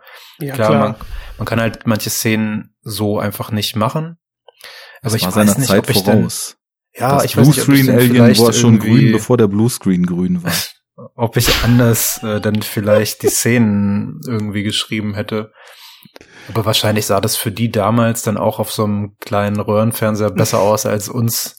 Das Ja. Das sah wahrscheinlich vorkommt, damals ne? auch auf einer Kinoleinwand besser aus, weil man wird ja immer Mhm. pickier, je besser der Standard ist, an den man gewöhnt ist. So, also Ja. du hast ja Mhm. schon beschrieben, dass dir auch früher, das war schon so vorkam, als ob da irgendwas von der Bewegung seltsam ist. Und das Mhm. war, glaube ich, auch so meine Wahrnehmung. Also ich hätte jetzt so die ersten Male irgendwie nicht gedacht, dass das jetzt schlecht animiert ist oder wie auch immer dargestellt ist, weil so Special Effects irgendwas war, was ich damals so gar nicht hinterfragt habe, so also als ich dann noch wirklich jung war. Aber irgendwie, wenn Bewegungen nicht stimmen, das ist ja auch gerade genauso der Punkt, warum man heute mit CGI immer so eine Probleme hat, weil da die Physik Ja. so ein bisschen off ist. Und insofern ist es hier dann zumindest so, das bewegt sich halt sehr zackig und sehr Ja, explosiv. aber in manchen, Aber in manchen Szenen besser als in anderen. Ja, das genau. ist auch äh, so, auch die Visual Geister oder die Puppeteers äh, aus dem Kommentar, die meinten, der, hast du auch von Szene zu Szene, die haben das immer kommentiert, wenn es halt kam. Ja, und jetzt kommt gleich die und die Szene. Ja, da hast du das und das gemacht. So, ah, ja, Mhm. genau. Und da sind, äh, kommt dann auch manchmal so, ja, okay, das haben wir richtig gut hinbekommen und das haben sie dann auch richtig gut hingekriegt und dann so, ja, nee, okay, das sieht scheiße aus und das sieht dann auch richtig scheiße aus. Zum Beispiel äh, diese Szene, wobei, nee, ich glaube, da läuft jemand ganz am Ende, ähm, wenn sie halt in dieser, in diesem In Bleibehälter, dieser Gießerei sind, ne? in dieser Gießerei sind, da unten, da läuft es doch so, äh, so fast schon comic-mäßig aus dem einen Gang raus und in den anderen Gang rein und so, so im Hintergrund so, ne, mit diesen, mit den Gängen und so. Und da gibt's diese eine Szene, wo es halt einfach so von der rechten Seite zur linken rüberläuft, so von der einen Tür in die andere. Und das ähm, sieht halt auch nicht so geil aus. Und das ist aber, glaube ich, jemand in einem Anzug in dem Fall. Das war nicht diese Rod Puppet. Aber ja, keine Ahnung. Grundsätzlich, äh, wie gesagt, habe ich da eigentlich nichts auszusetzen. Aber, Aber, wenn man sich noch mal, wenn man Zeit. sich noch mal kurz vor Augen hält, so ich will das noch mal ein bisschen verteidigen. Das ist ja dieses, wir sind von Stop Motion weg, sagen, wir können nicht Stop Motion machen bei einer schnellen Bewegung, hin zu diesem Puppeteering. Ja, aber guck dir mal Aliens äh, an. Ja. Bei Aliens hast du ja gar, gar keine. Ähm, da gibt's ich keinen hab- Moment, der visuell rausfällt in diesem Genau. ganzen Film. Ich habe ja. aber keinen Moment in Aliens, wo ich ein Alien separat sehe, was rennt. das Komplett. stimmt, ja, klar. Ja. Du Das hast stimmt immer nur natürlich. Ausschnitte. Die Ja. mussten, um, um quasi diese, diese körperliche Gefahr darzustellen, von einem einzelnen Alien ausgehend, ähm, haben die sich halt zur Aufgabe gemacht, zu, zu zeigen, wie es rennt alleine, wie es sich selbst bewegt. Und das ist auch Mhm. total legitim. Dadurch um, umschnürst du ja oder umreißt du ja die Gefahr, die davon ausgeht, nochmal ganz anders. Ja. So, du weißt halt nicht nur, Ja. es ist bissig, sondern auch, es ist heiß und schnell. Und äh, Ja. dann, dann, dann passt das raus. Ich meine, ich, ich, ich würde das dem Film auch überhaupt nicht vorwerfen, weil das ist halt einfach so in der stetigen Evolution von Visual Effects und von Effektarbeit und Kunst ist das halt wieder so ein Schritt im Progress gewesen, wie man Ja. sowas halt einfach machen kann zu Zeiten, wo sowas halt mit dem Computer irgendwie noch überhaupt nicht richtig gegangen wäre oder viel, viel mehr Geld noch gekostet hätte. Und insofern aber, ganz aber, nice. Ja. Und war da noch mal kurz, die, wenn sie das, also was sie, was sie halt mit Masken und so weiter machen, das gleicht das für mich auch noch doppelt aus. Also allein zum Beispiel diese Szene in der Krankenstation, wo Clemens kurz weggeslasht wird und der Golek da gerade seine Filme schiebt, der Drache, der Drache. Und Mhm. dann dieses Bild mit Ripley an der Wand, den Kopf zur Seite So gedreht. ikonisch. Und dieses, das ist, eins der Alien-Bild, ikonischsten Alien Ja. äh, Das ist ein Quadrilogie. Animatronics halt, ne? Weiß ich nicht, Das, was das, äh, Bilder für das mich. wurde ist, ja auch äh, ganz oft im Marketing benutzt, ne? Mhm. Ja, und ich heute noch, äh, als Corona-Meme. okay, passt. Ja. Aha. Äh, Kennt ihr das ja. nicht? Ich schicke euch das, das ist großartig. Das ist halt so Ripley, die halt sich so wegdreht irgendwie und dann äh, zweites Bild ist halt das Alien mit einem Mundschutz und Ripley grinst so halt in die Kamera. Ähm, Äh, ja, aber ich- das- aber das ist aber halt ein Animatronics, ne? Und das ist, Genau. ähm, Genau. das sieht halt einfach wesentlich besser aus als alle anderen. Also sowohl Ja, als der die- Anzug. ja. Das meine ich auch. Ja, das ist aber- dann so nach, mit klassischen oder klassischeren Effektmethoden zu dem Zeitpunkt gemacht und hat halt diese krasse Haptik und dieses krass echte, glaubhafte und auch total abstoßende dadurch, dass es so greifbar ist irgendwie, ne? Mhm. Aber die Revolution, diese technische, die ist ja wirklich nur ein Jahr entfernt mit Jurassic Park. Wo dann ILM gesagt hat, so, ein paar Naja, Szenen- oder zeitgleich mit Terminator 2. Also, wenn du, Ja. ähm, Ja, aber vergleich den, also diese, diese Morphing-Sequenz, die ist cool, aber wenn du dir rein dieses Flüssigmetall dir gibst, ne, wie zwischen den Stäben und so, ich gut, finde ist schon, anders, stimmt schon, ja. das ist schon komplett anders als der Ja. T-Rex, wie er Mhm. rennt. Ne, Du hast so. recht. Aber die, ne, da sind die halt noch nicht ganz und äh, es ist so dieser kleine Zwischenschritt, so rein Mhm. von der von der Technik her irgendwie. Und am Anfang, also ich muss auch sagen, dass ich den früher oder früher, als ich den den Alien 3 gesehen habe, das erste Mal, fand ich es halt okay, aber nicht so wirklich gut. Aber heutzutage ist es, kann ich das trotzdem irgendwie mehr wertschätzen. Mhm. Und jetzt mit dem, mit dem Hintergrund, dass sie sich nachher diese, den visuellen Stil so ein bisschen selber zerschossen haben mit dem künstlichen Licht und so weiter, ist halt ein bisschen schade. Aber, naja, ist halt, äh, wie ihr sagt, ne, durch die Szenen mit den Puppen, mit den Anzügen und den An Animatronics noch dazwischen, ist es halt trotzdem immer noch äh, eine beklemmende Atmosphäre. Vor allem, wenn wir dann diese großen Szenen haben, wo wir nur Teile des Aliens sehen. Das verkauft es halt komplett. Mhm. Hm. Definitiv. Ähm, mal so ein bisschen vom Alien und den Effekten weg. Ähm, ich habe das so die letzten Male, wo ich den Film geschaut hatte, immer so empfunden, was auch so ein Thema ist, was so ein bisschen bei Aliens schon auftritt, aber hier finde ich noch viel stärker, dass zum einen vom Setting her das irgendwie ziemlich cool ist, dieser, dieser Sträflingsplanet mit diesen ganzen abgefuckten Typen, die da alle inhaftiert sind.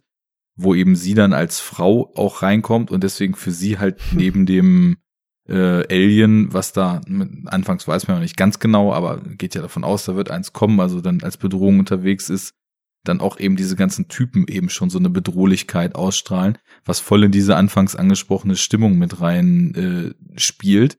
Was ich dann aber später immer so gemerkt habe, es hilft halt nicht unbedingt so in den ganzen Szenen so bei der Orientierung, wenn es dann irgendwann schneller wird und wilder wird und Alien-Verfolgungsjagden oder Einfangaktionen in irgendwelchen Schächten mit diesem Feuer und so passieren. Ich verliere irgendwann echt immer den Überblick und es sind einfach nur halt irgendwelche glatzköpfigen Typen in, in grauen Roben, die ich dann da noch voneinander unterscheiden kann. Geht euch das anders oder? Nee, Nee. komplett. Und vor allem, Ähm, weil mir auch die Gänge alle gleich aussehen. Und also ich finde äh, halt, gerade im Assembly Cut ist es, ist es nachvollziehbar. Äh, ja, also das glaube ich auch, aber in dem, ähm, also in dem, in der Kinofassung ist es halt wirklich genau dieser Eindruck. Du verlierst ständig den Überblick und es sind halt so random bald Dudes halt. Äh, aber ich finde, dass man das, also dass das noch äh, verheerender ist, weil man von diesen random glatzen Dudes halt, sag ich mal, die zwei charakterlich stärksten und interessantesten halt so relativ früh sterben lässt halt, ne? Ja. Also du hast Welche halt den, den, den Clemens, Hm. den, den Arzt, ja, der ja definitiv halt auch einfach da eine tragendere Rolle spielt und auch mit Ripley zusammen Ja. äh, gute Chemie hat und so, ja. Der wird ja dann auch, sag ich mal, so völlig unerwartet dann halt einfach so gecancelt. Ja, und Mhm. dann hast du den, Aber ist super. ähm, Cancel Culture. äh, ja, das schon, aber zusammen mit dem, mit dem, mit dem ähm, Gefängnis, äh, also mit Warden. dem Direktor halt, ne? Ja. Ja, ich Und finde eigentlich, beiden- dass, dass der Dylan, äh, also der, der Ja, Preacher irgendwie, ja, ja, das ist ja. eigentlich so der, der Auch, Haupt, auch, äh, ja. Aber, Nebencharakter. aber die anderen beiden waren halt auch schon irgendwie stark und Klar. hätten halt zumindest, sage ich mal, äh, diesen, diesen Eindruck, dass dass man da halt einfach diese random Dudes hat, die halt irgendwie da am Aber Start es- sind, halt so ein es bisschen macht halt- gedings, ne? Also gerade das Clemens auch so früh, in Anführungszeichen, ist ja nach einer Stunde oder sowas, ne, glaube ich, Ja. da ins Gras beißt, macht natürlich auch so ein bisschen die Lage von, von Ripley halt nochmal desolater, ne, weil, weil sie Ja. halt wieder dann irgendwie auf sich gestellt ist. So, sie hat halt diesen einen Verbündeten dort und der Ja. Genau. verreckt halt direkt wieder. Ja, und es Ähm, zeigt ja halt auch wieder generell einfach so die Bedrohlichkeit, die halt immer von Ja. diesem, von dem Alien ausgeht, weil, weil halt in jedem Szenario, in jedem Film, egal, also ob du jetzt, ne, ob du clever bist, ob du halt krasse Firepower hast, ob du irgendwie voll viele Tech-Scheiße hast und so, im Endeffekt bist du halt immer unterlegen. Dieses Alien Mhm. ist immer den Leuten überlegen so. Du, du, es zeigt halt irgendwie immer so, du bist auf der wie sagt man, auf der Nahrungskette, ne, biologische Nahrungskette, ganz, ganz weit unter dem Alien halt so, ne? Und da kannst du Wobei- halt machen, was du willst. Und wobei das, bringt was- was Arne- auch drüber, ne? Auch gerade gesagt hat, ist natürlich auch nochmal wichtig, dass halt Ripley eben auch noch diese Boys halt da zu fürchten hat, weil es halt alles irgendwelche Murderer und Rapists sind. So, ne? ja, Das, ja. Äh, Aber das verblasst übrigens ja zu irgendwann dieser, auch. Ja, aber es führt ja zu dieser einen Szene, die ich auch übrigens richtig schlecht finde, ist ähm, diese Die Rape-Szene. die Rape-Szene. Was ist denn mit dieser Musik, bitte? ja, Mann. Was ist Ja, denn Mann. das? Das passt Also halt das, überhaupt das passt halt nicht. ne? überhaupt nicht. So, das ist Das halt so ist- richtig diese 90er Edginess, ne? So Ja, ja, ähm, ja. Mit so einer Metal-artigen Mucke mit so einer halt, komischen E-Gitarre Ja, halt auf einmal. Das mies, ist so, ja. was für ein Scheiß, bitte. Das passt Ne? ja Ich, gar also nicht. ich, ich glaube, dass das äh, vielleicht auch so ein Element äh, von dieser Musikvideohaftigkeit irgendwie ist, ne? Kann sein, aber ich, Also, ich, weil- also, ich weiß nicht, ob Fincher das zu verantworten hat. Also das kam so, jetzt im ja, Kommentar ja. halt nicht. Ja, die, haben, die haben schon sehr eng gibt eine- zusammengearbeitet. Da gibt's so Interviews von dem Elliot Goldenthal, der die den Ja. Score da gemacht hat, der, Der schon sagt, dass er ja, absolut, das hatten wir ja vorhin auch schon gesagt, wie der direkt von vorn schon so eine Stimmung setzt, passt total und auch später in den Hm. Spannungsszenen und so total klasse. Aber es gibt noch, äh, sorry. Ja, da er er sagt zumindest, dass er mit Fincher wirklich genau geguckt hat, wie sie die Bilder, die dann zur Verfügung standen nach diesem Chaos-Dreh und die Musik zu so einem möglichst stimmigen Gesamtwerk zusammenschnüren können. Also Aber ja. Also Das in der Szene Metal- haben sie sich dann im Ton Aber das war nicht-. Das zu war viel nicht die Late einzige Argento Szene. geguckt. Ja. Es Gott, gab wie, irgendwann wie heißt der eine noch, Szene. wie heißt der Argento mit dem, äh, der da in den Bergen spielt, äh, mit den Boah, ist das äh, phänomenal. mit den Insekten. Ja, genau. Ja, ja, ja. Alter, der Soundtrack. Welcher? Phänomenal. Kenn ich nicht. Ja. Egal. Ja. René, du bist Ja. doch zur, zur Hälfte italienischen Blutes. Du musst mal ein bisschen Aha. Giallo-Hausaufgaben machen. Ja, ja. Ist Ja, halt ja. Ist ja nicht so mein Genre gewesen. Aber ja, äh, es gibt aber noch so eine Szene. Also ich finde, es fällt in dem Film auf, also das ist eine der Schwächen, wenn man sie denn benennen will, neben diesem ganzen Ja, bitte. Chaos. Äh, ähm, also dass manchmal der Film aus der Tonalität rausfällt. Und das ist halt ein so ein Augenblick. Und es gab noch einen, es gab irgend so eine Szene, wo auch dann so völlig deplatzierterweise dann so eine Rock-Metal-artige Mucke irgendwie so mit Echt? reingeglitscht ist, ja. Äh, Das war aber kleiner und das war halt irgendwie, ich, ich krieg's aber nicht mehr zusammen. Ähm, Ich glaube, das war irgendwas so eine Einstellung aus dem Weltall heraus halt irgendwie.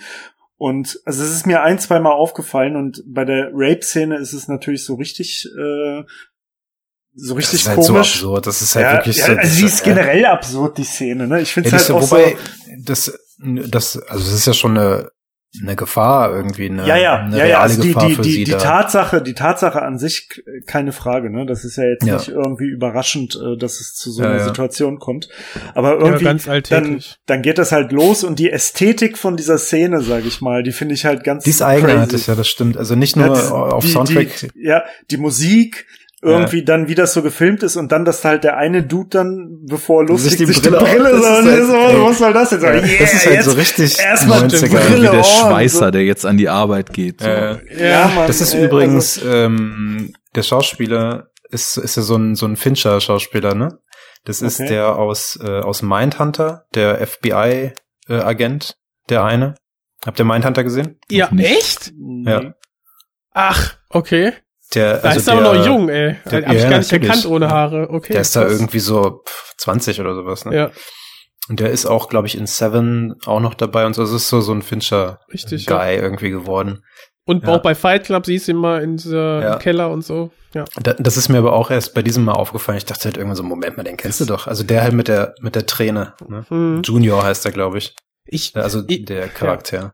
ich finde nur schade, also das, ihr meintet ja, ne, ist klar, dass die Szene kommen muss oder so. Ja, irgendwie, diese Gefahr schwebt ja von vornherein dann, äh, wird ja auch ein, zwei Mal benannt.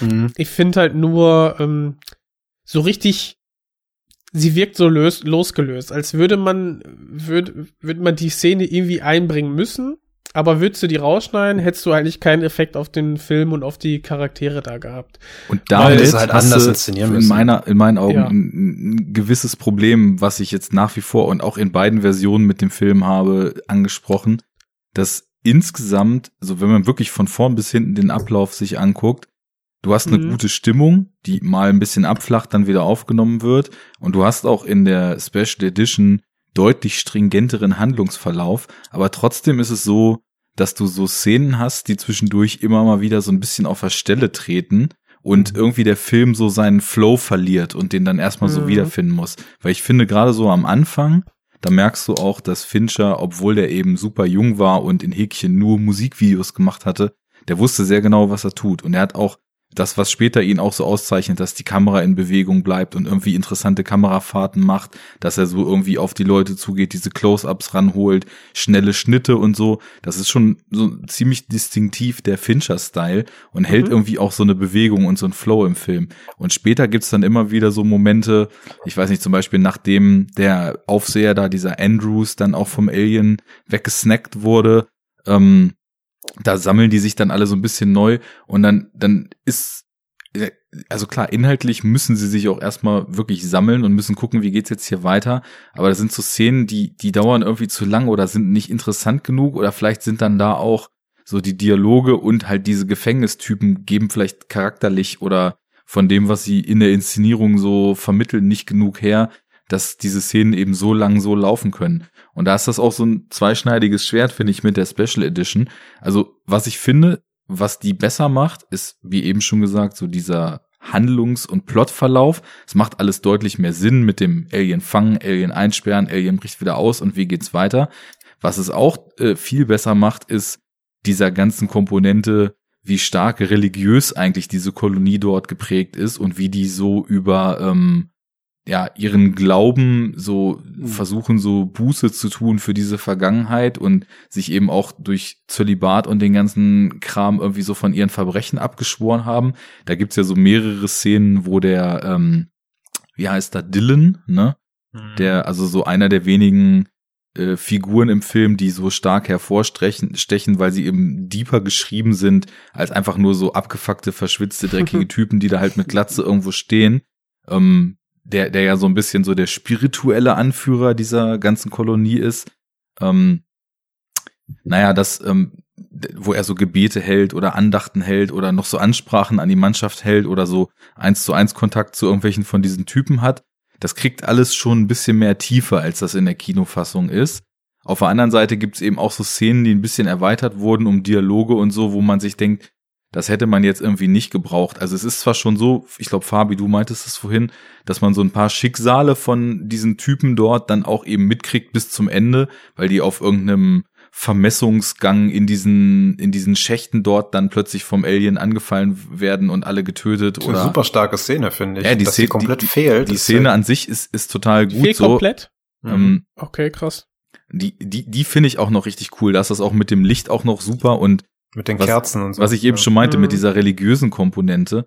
Also ich habe so jetzt gemerkt in dem Special Edition äh, Cut, da kannst du so weit gehen, in das Ganze fast so ein bisschen so eine biblische Allegorie reinzulesen, so, ne, diese, diese Typen, die da verdammt sind, auf diesem Planeten irgendwie auf ewig Buße zu tun, abgeschnitten von der Außenwelt, dann fällt Ripley vom Himmel so als irgendwie Heils- und Leidbringer, mit, das Alien fällt aber auch mit so, also da kann man echt so, Unbefleckte Empfängnis, äh, Empfängnis Ripley seid. äh, Aber das, das kommt ja auch ein bisschen aus diesem Holzplaneten-Skript, ne? Richtig, ja. Weil Ja, genau. Da ist ja auch so, dass der Kern dieses Holzplaneten, das soll ja so eine Art Reaktor sein, sein quasi die Hölle und so, ne? Mhm. Das ist ja so. Aber das greift ja hier dann Fincher auch später in den Bildern richtig auf. Also als sie Ja, dann genau, so diese, visuell ist doch alles, was so orange und in den Genau. Innereien der, der, der, dieser Schmelze dann passiert, das ist doch alles so Cyberpunk, äh, nee, ähm, Steampunk-Hölle, Mhm. so visuell. ja, und auch dieses, diese Gänge, dieses rote Licht, was dann so flackert, so in den, in der eigentlichen Kolonie, diese ganzen Szenen mit Clemens und wie sie da am Anfang äh, sich fortbewegt und so, das ist ja alles eher so kühl und bläulich ausgeleuchtet. Und in den Gängen hast du auch oft so Shots, wo so loderndes, orangenes Licht aus irgendwelchen Gängen, in die du gerade nicht reingucken kannst, rauslodert und so. Dann gibt's dieses in Häkchen Inferno, als sie da versuchen, mit dieser explosiven Toxic Waste Substanz da das Alien in die Gefangenschaft reinzutreiben. Und also das, das wird Ja. auch, finde ich, alles Ja, deutlich stärker. Und das war eben ein schlechtes Beispiel, Fabi, hast recht, weil diese, diese Szene mit den drei Typen, die ist total gut. Aber zwischendurch gibt's immer mal wieder so kurze Dialogmomente, die einfach sehr leer sind, so zwischen verschiedenen von Ja. diesen Häftlingen. Und Gerade als sie dieses Zeug da verteilen und dann sagen mir irgendwie acht Leute, boah, das stinkt aber und so. ja, macht high, ja, I can live with it, ne? Ähm, Ja, genau. Und das, das, äh, ja, gut, da gebe ich dir dann recht. oder in der finalen Verfolgungsjagd so durch die Gänge, da treffen dann auch dieser Morris, der einer der letzten ist, den da noch leben, und irgendein so anderer Typ aufeinander, rennen gegeneinander und das ist nur so ein ganz kurzer ist Moment. aber auch im so ein- Kinocut. Ja, ja, nur so ein Schock, aber dann reden sie irgendwie noch so, weiß ich nicht, eine halbe Minute oder so miteinander, was dann auch aus diesem Finale eher wieder so den Wind rausnimmt und so. Also ich bin da so ein bisschen zwiegespalten. Insgesamt ist die deutlich besser. Da, da, da gebe ich dem Ganzen schon recht und eine ganz Ja, klare es kann- Daseinsberechtigung. Es kann halt nicht kaschieren, dass der Film halt trotzdem öfters mal so sein, äh, so vom, vom, von seiner Richtung abkommt, ne, nicht so Mhm. on track ist und dass halt auch einfach dieses zu viel Zeug drin ist, also zu viel Verschiedenes irgendwie, dass, dass, dass da halt zu viele Leute drin mitgewirkt haben. Mhm. Und das, äh, also in der Kinofassung merkst du das ja dann extrem, ne? Aber auch da, glaube ich, kann er es halt einfach nicht so verschleiern. Also er, er hat eine gut, gute Grundstimmung irgendwie, finde ich. Und äh, das zieht ja auch so durch bis auf einige Momente, wo er halt irgendwie Ja. rausfällt. Ja. Und das passiert auf verschiedenen Ebenen. Mal handlungsmäßig, mal so von der Tonalität, mal visuell. Es gibt dann immer so, so ein paar komische itchy Moments, wo du so denkst, hä, was ist jetzt los so, ne? Ja, passt also- halt, passt halt einfach nicht. Genau, hier und da hat man, also diese, diese Vergewaltigungsszene, Ja. die würde ich da drunter zählen, die so ein Ja, bisschen Fall. wie raussticht, wo man äh, viel mehr hätte mitmachen können oder wo ich dann auch, auch einfach denke, dass es so Charakterentwicklungsmomente oder so Storybeats sind, die aber gar nicht mehr aufgegriffen werden. Was daran wieder dann geschuldet ist, dass wir da irgendwie über neun Drehbuchautoren haben und drei verschiedene Regisseure, wo dann irgendwie Ideen aufgegriffen wurden. Ähm, oder beziehungsweise während der Dreharbeiten immer wieder das Drehbuch umgeschmissen wurde. Unter dem Aspekt finde ich aber, was der Assembly Cut oder diese Special Edition wirkt dann doch noch erstaunlich rund auf mich. Also Ja. ich finde, wir haben so diesen Nihilismus, den vor allem so diese Anfangswerke äh, von Fincher haben, hast du hier auch komplett. Der bringt alle Figuren bis auf Ripley aus dem zweiten Teil um und auch die, wie wir schon herausgearbeitet haben, die dann Bezugspersonen von Ripley oder vermeintliche Hauptpersonen werden nachher auch vom Alien gekillt, was einfach zu uns als, also mich als Zusehenden dann echt, ja, so ein bisschen ratlos und alleine zurücklässt. Ich finde, durch diese, da haben wir noch gar nicht drüber gesprochen, diese Kameraarbeit mit den ganz vielen Low-Angle, äh, Low-Angle-Szenen, Mhm. Ja, oder generell so- so, aus schiefen Perspektiven, ne? Genau. Mal von unten, mal von oben Richtig. Ne, Ja. die irgendwie zu um, für Unbehagen sorgen. Wir sehen, die wird immer wieder betont, dass die auch bei den Sets die Decken dann haben bauen müssen, was dann irgendwie sowas wie so eine, ja, eine Unbehaglichkeit, aber auch Realitätsnähe irgendwie ähm, auslösen und in mir so eine gewisse Klaustrophobie, weil wir haben, sind eigentlich sehr wenig an der Oberfläche, immer nur in, in Räumen und Gängen, die wir gar nicht genau so abschätzen können, wie groß die eigentlich sind. Dann haben wir diese Und die auch bewusst die. Orientierung schwer machen. Dass Genau. man sich da nicht orientieren kann, ist ja, ich dachte erst so, naja, irgendwie verliert man den Überblick, aber genau das soll man ja auch, weil das Ich selbst ja die auch, Typen tun, die da durchlaufen, Ja. die es eigentlich kennen müssten. Genau. Also du hast bis diesem, dieser, dieser, dieser Überkreatur dann ausgeliefert. Ich finde, das hat alles so eine, ja, diesen, diesen, diese Atmosphäre von, von dieser, ja, kompletten äh, Übermächtigung durch dieses Alien oder dieser, dieser äh, Situation, in denen quasi alle dann sich befinden, ist eine schöne Weiterentwicklung zu diesem ähm, Überkreatur in Space. Also früher hatten wir ja so diese, also im ersten Teil vor allem, ne, wenn jetzt das Alien da einfach ein Loch in diese Raumschiffwand äh, ätzt mit seinem Blut, dann sind, sind sowieso alle tot. Und das haben die jetzt so diesen, diese Klaustrophobie und diese Angst haben die eigentlich ganz schön transportiert in diese, in diese Schmelze, ähm, in diese Strafkolonie-Szenen. Fand ich eigentlich ähm, ganz cool. Ja. dass das noch so schön rüberkommt, obwohl das so ein totaler Clusterfuck war mit den Dreharbeiten, ist echt positiv hervorzuheben. Da ist auch definitiv der Wechsel von einem Holz- oder Waldplaneten zu dieser sehr industrial-mäßig runtergekommenen Kolonie äh, dem Ganzen dienlich gewesen. Und Dieses eine Bild hier. Das da. Mhm. ja, Das erinnert mich so krass an Doom. Äh, für die Hörer, es geht um das Bild, wo man sich in diesem Bleiofen befindet und dann hinten diese, Mhm. diesen rotglühenden Durchgang dann sieht ähm, Ja. in der Finalszene. Ja, und es hat auch sowas von so einem Eingang irgendwie in die Hölle oder Da, darauf wollte ich hinaus, genau. Ja. ähm, ja. Die Steampunk-Hölle. ja. Ja. bezüglich dieser Industrial, ähm, dieses industriell kargen Beton- und Metallscham von diesem ganzen Planeten, finde ich es eigentlich auch nicht so geil, dass man diese Ochsen in der Special Edition hat. Weil irgendwie, wenn also das, das gibt noch so eine Ebene, da kannst du jetzt anfangen rumzuspinnen, ja, alles klar, die züchten sich da also noch Tiere und die Tiere schlachten sie dann irgendwann und essen sie. Das, Mhm. das, das hat so was Naturalistisches, was auf diesem super kargen Planeten finde ich, so ein bisschen fehl am Platz wirkt. Ich finde es irgendwie so den Gedanken geiler, dass die alle halbe Jahre mal ihr äh, Schiff mit, mit Lieferungen an Lebensmitteln kriegen und wirklich dann nur so irgendwie in, in Beton, Metall und äh, Öllachen irgendwie hausen. Das ist einfach noch so ein Stückchen karger und passt so ein bisschen besser dazu noch. Ich glaube, ich fand auch diese Ochsenszene eigentlich anfangs äh, irgendwie nur irgendwie toll äh, oder wie auch immer, weil sie halt neu war. Es war so, ah ja, okay, mal was anderes. Ach hier, guck mal, da ist es ja ein Ochse irgendwie. Mhm. Und, ah, okay. Äh, aber an sich, ähm, jetzt da mal von abgesehen, dass ich den Assembly Cut insgesamt wesentlich runder finde, äh, finde ich das mit dem Hund äh, eigentlich schon die bessere Lösung tatsächlich, weil erstens das, was du sagst, so ja okay, keine Agrarkultur jetzt hier nebenbei Mhm. noch, Mhm. und zweitens ist es mit dem Hund natürlich auch, das ist halt so auch dann irgendwie der eine, der in dem, der in dem Gang da zerschreddert wird von diesem Ventilator. Mhm. Ja, Das ist ja, glaube ich, der Besitzer von dem Hund, ne? Also genau. in der, und in der das war mir auch aufgefallen. Man weiß gar nicht, warum er eigentlich in diesen Schacht guckt in der Special Genau. Edition, wo das Ja, Alien ihn dann richtig. slasht. So, er sucht ja seinen Hund, weil es halt sein Ach so, Hund ich dachte, der irgendwie- macht das sauber. Der macht das sauber, aber der, der sagt dann so, äh, bist du das? Wie auch immer der heißt, der Hund. Ah, Spike, okay. glaube ich. Ja. Ja. Und sucht halt nach seinem Hund.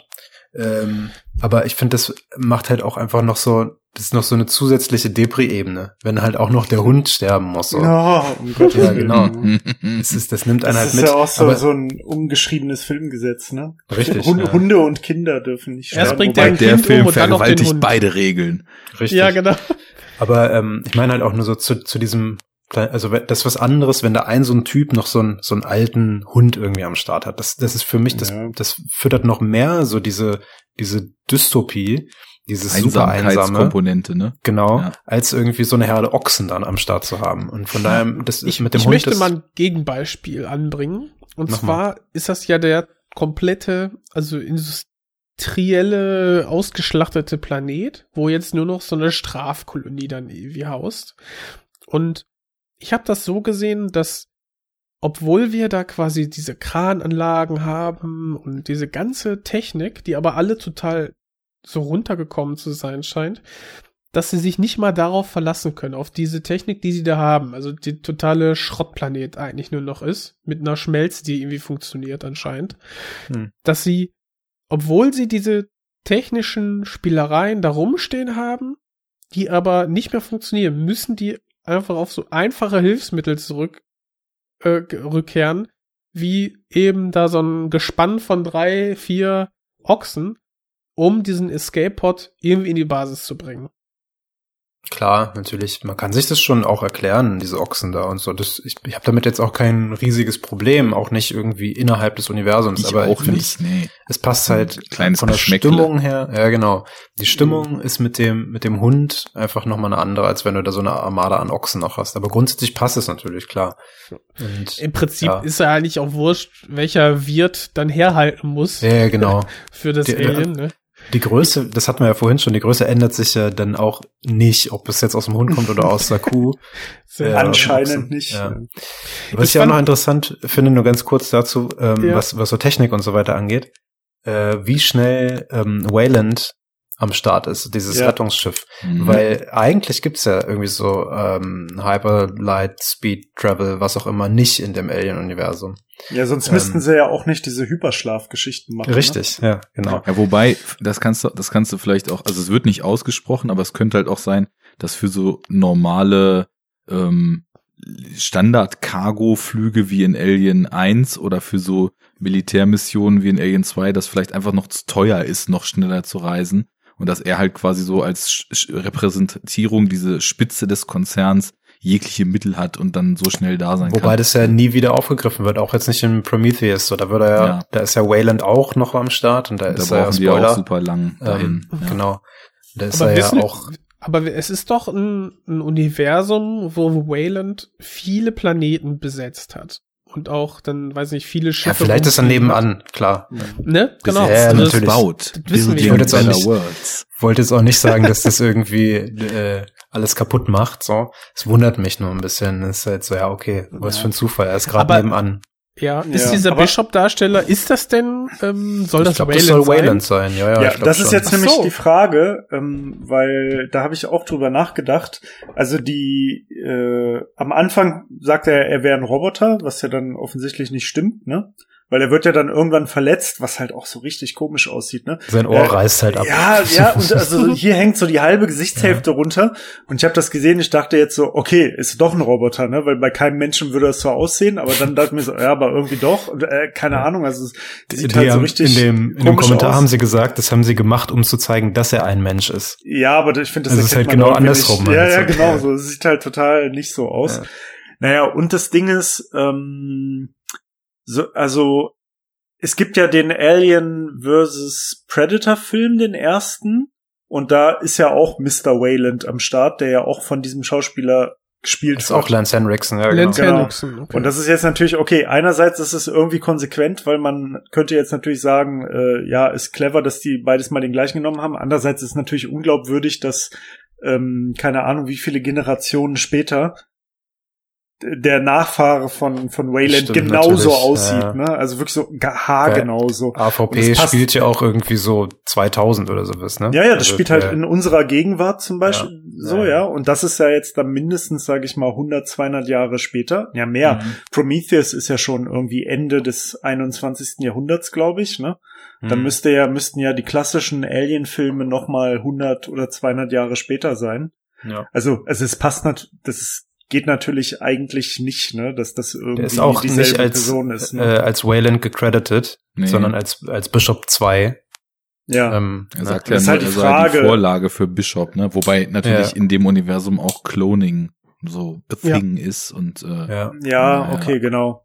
Das ist wieder Aber so es eine wird Sache. halt auch, ich weiß gar nicht, auch spät, vielleicht habe ich das auch selber für mich verklärt, eben allein, also wegen AVP eventuell und aber auch, weil ja irgendwo, ich weiß gar nicht, ob das dann auch bei Prometheus ist oder so, auch gesagt wird, dass halt Wayland selber eben halt diese Androiden entwirft äh, und die nach seinem Vorbild baut, wobei dann ja eben David ähm, später in Prometheus halt Ja. auch anders aussieht dann wiederum. ja, ja, Mhm. genau. Für mich war das eigentlich immer klar, so äh, das ist Wayland, aber keine Ahnung, warum ich das so ja, für es, mich habe. es wird halt nie so hundertprozentig aufgelöst, ne? Ja. Aber selbst wenn, gibt's halt da so ein paar Unstimmigkeiten. Und äh, das ist halt auch so was. Also es gab so zwei, drei Sachen, wo ich so drüber gestolpert bin, die halt so innerhalb des Films oder der, der, der Filmlogik und des Filmuniversums halt nicht so richtig Sinn machen. Ne? Die Also Frage einmal ist ja auch, warum ist er überhaupt da? Also selbst wenn er jetzt Wayland ist, warum? Ja. Warum kommt denn ausgerechnet er?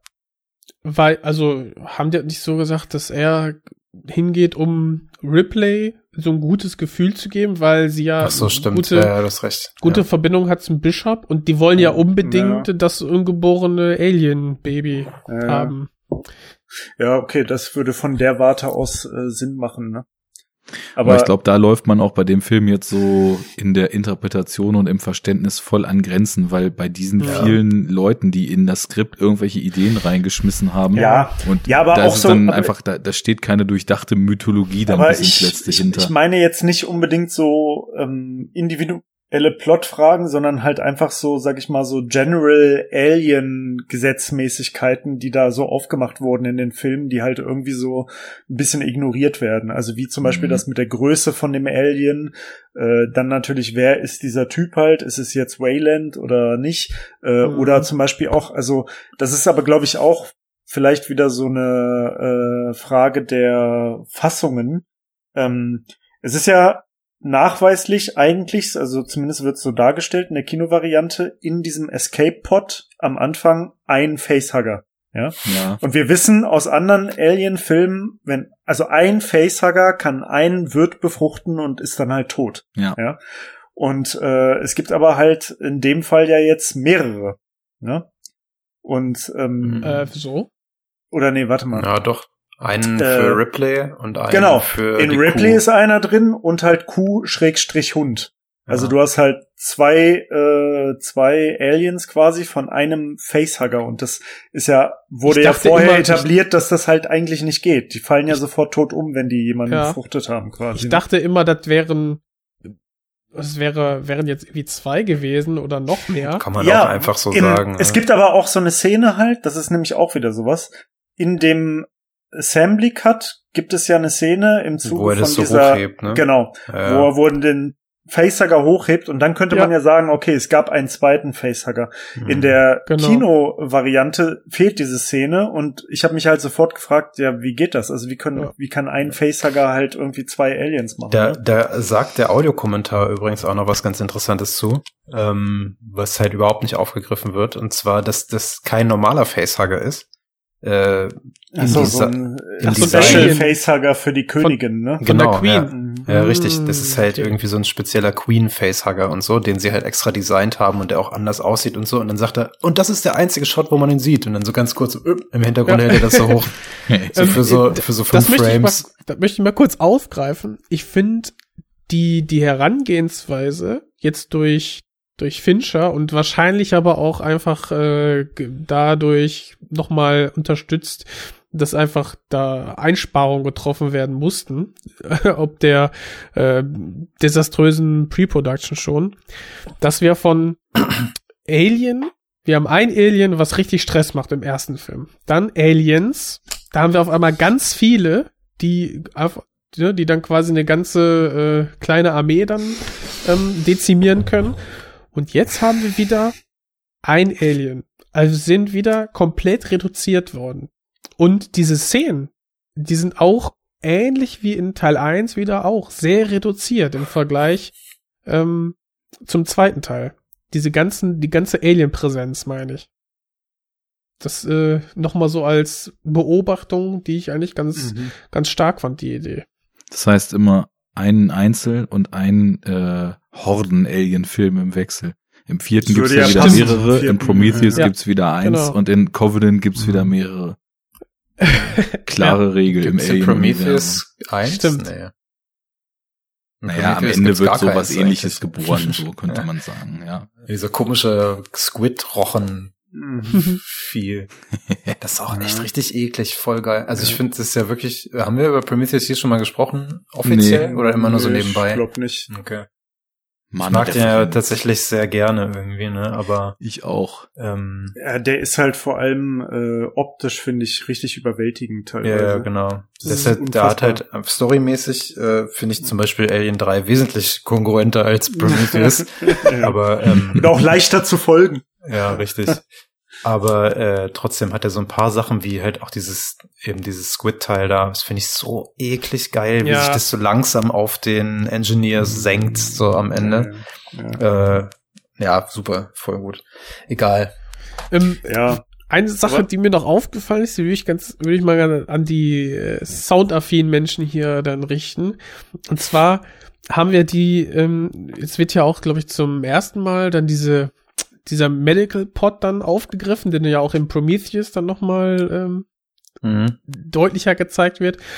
Aber wo sie, also Ripley, dann in diesen Mac äh, Medical Pod einsteigt und dann gescannt wird und so. Alter, der Soundeffekt von dieser ganzen Prozedur, der ist so unangenehm Ich habe gewesen. leider nicht gehört, weil da der Audiokommentar, da haben die Leute drüber gequatscht, wie sie ich- das, äh, das Bild von dem Alien in ihrer Brust gebaut haben. Aber also Sounddesign technisch ist das so ein total hoher, hochgepitchter Ton gewesen, der richtig unangenehm in den Ohren vibriert und auch relativ laut ist und dann Mhm. noch mit so mechanischen äh, Tönen noch untermalt. Richtig gut, unangenehm äh, hingekriegt. Also Ja, aber so das- Kernspinnen oder was? Hab ich noch wie nie so gehört. MRI? Ja, okay. MRI. Ja, aber das ist ja, sage ich jetzt mal, grundsätzlich äh, eine Leistung, die die meisten Alien-Filme irgendwie ganz gut hinkriegen. Ne? Also äh, irgendwie unangenehme. Geräuschkulissen, äh, finde ich, ist so eine Stärke der der Alien-Filme. Irgendwie. Es ist auch dieser eine Spruch von James Cameron zu den Leuten, äh, glaube ich, am Set gewesen. Ähm, so, ja, nee, ist cool, was wir jetzt hier haben. So 70 Prozent ist eh Soundeffekt. ja. Ja, stimmt aber ja auch irgendwie, ne? Also du hast dann Klar. im ersten Film dieses krasse Dro, Dro, also so, gar nicht mal so bedrohlich, aber dieses Dröhnen und Grummeln von den Triebwerken von diesem Raumschiff die ganze Zeit. Äh, Im zweiten äh, voll Dieses viel so dieses, Quieken, Quietschen von den Viechern. ja genau, Halt. Alien Und vor, und, und am vor allem den Dampf. Sound und den Sound von den Knarren. Ja. Ja. Das ist halt auch so richtig charakteristisch. Ja. Mhm. Military Porn. Ja. Klingt auch immer noch so in jedem Aliens-Spiel. Ne? Ja, Es ja, das hat sich halt geil, ja. durchgesetzt, das Ding. Ja. Ja. Und hier eben auch so diesen Wind in den Gängen und generell so diese Geräuschkulisse von dem Planeten und Mhm. weiß nicht, ist, ist schon immer, da ist schon immer sehr viel mit drin und äh, die Form ist generell gut, also da kann man echt nichts äh, dran bemängeln. Also auch Effekte, Optik, Kamera, Soundeffekte, Musik, das, das ist also formell alles irgendwie ein ziemlich geiles Gesamtbild. Auch der Schnitt ist ziemlich gut, ne? Also es gibt so drei oder vier äh, Passagen, wo sie mit so Parallelmontagen arbeiten, die immer zwischen den verschiedenen Szenen hin und her springen. Ja. Das erste Mal, glaube ich, bei der ähm, Beisetzung von den Körpern von Newt und Hicks. Und dann läuft parallel die Geburt von dem Alien, ne? Also so, dass das Ja, ist auch thematisch stimmt. halt super geil, so Ja. so äh, in, ins ewige Feuer und die Wiederauferstehung von Ja. Leben so gegeneinander geschnitten. Das ist, finde ich, richtig so eine Gänsehautszene, ne? Also auch davon hat der Film was, auch wenn er insgesamt vielleicht nicht perfekt rund ist. Und später, Äh. ähm, muss ich mal überlegen, wo war denn das noch mit dieser Parallelmontage? Ähm, Ähm, da, bei der äh, Obduktion von ähm, von Newt, äh, also wo, äh, also ich weiß jetzt nicht, ob ich, ob wir beide das Gleiche meinen, aber das mir ist nämlich auch aufgefallen, dass es öfters so eine Art von Schnitten gibt. Ich weiß jetzt nicht, ob das dann in dem Sinne eine Parallelmontage ist, aber die so ganz charakteristisch ist, ähm, wo so mit so relativ schnellen Schnitten und so tighten Sounds dann halt immer so ähm, äh, so Bewegungen geschaffen wird irgendwie. Also zum Beispiel bei der Obduktion, du hast dann halt einen Schnitt, dann geht die Schublade auf und da sind die ganzen Instrumente und die ganzen hier Säge und all so ein Zeug. Dann ist so ein schneller Schnitt und dann sieht man, wie er irgendwie etwas ansetzt. Dann hörst du den Sound, wie es irgendwie knackt.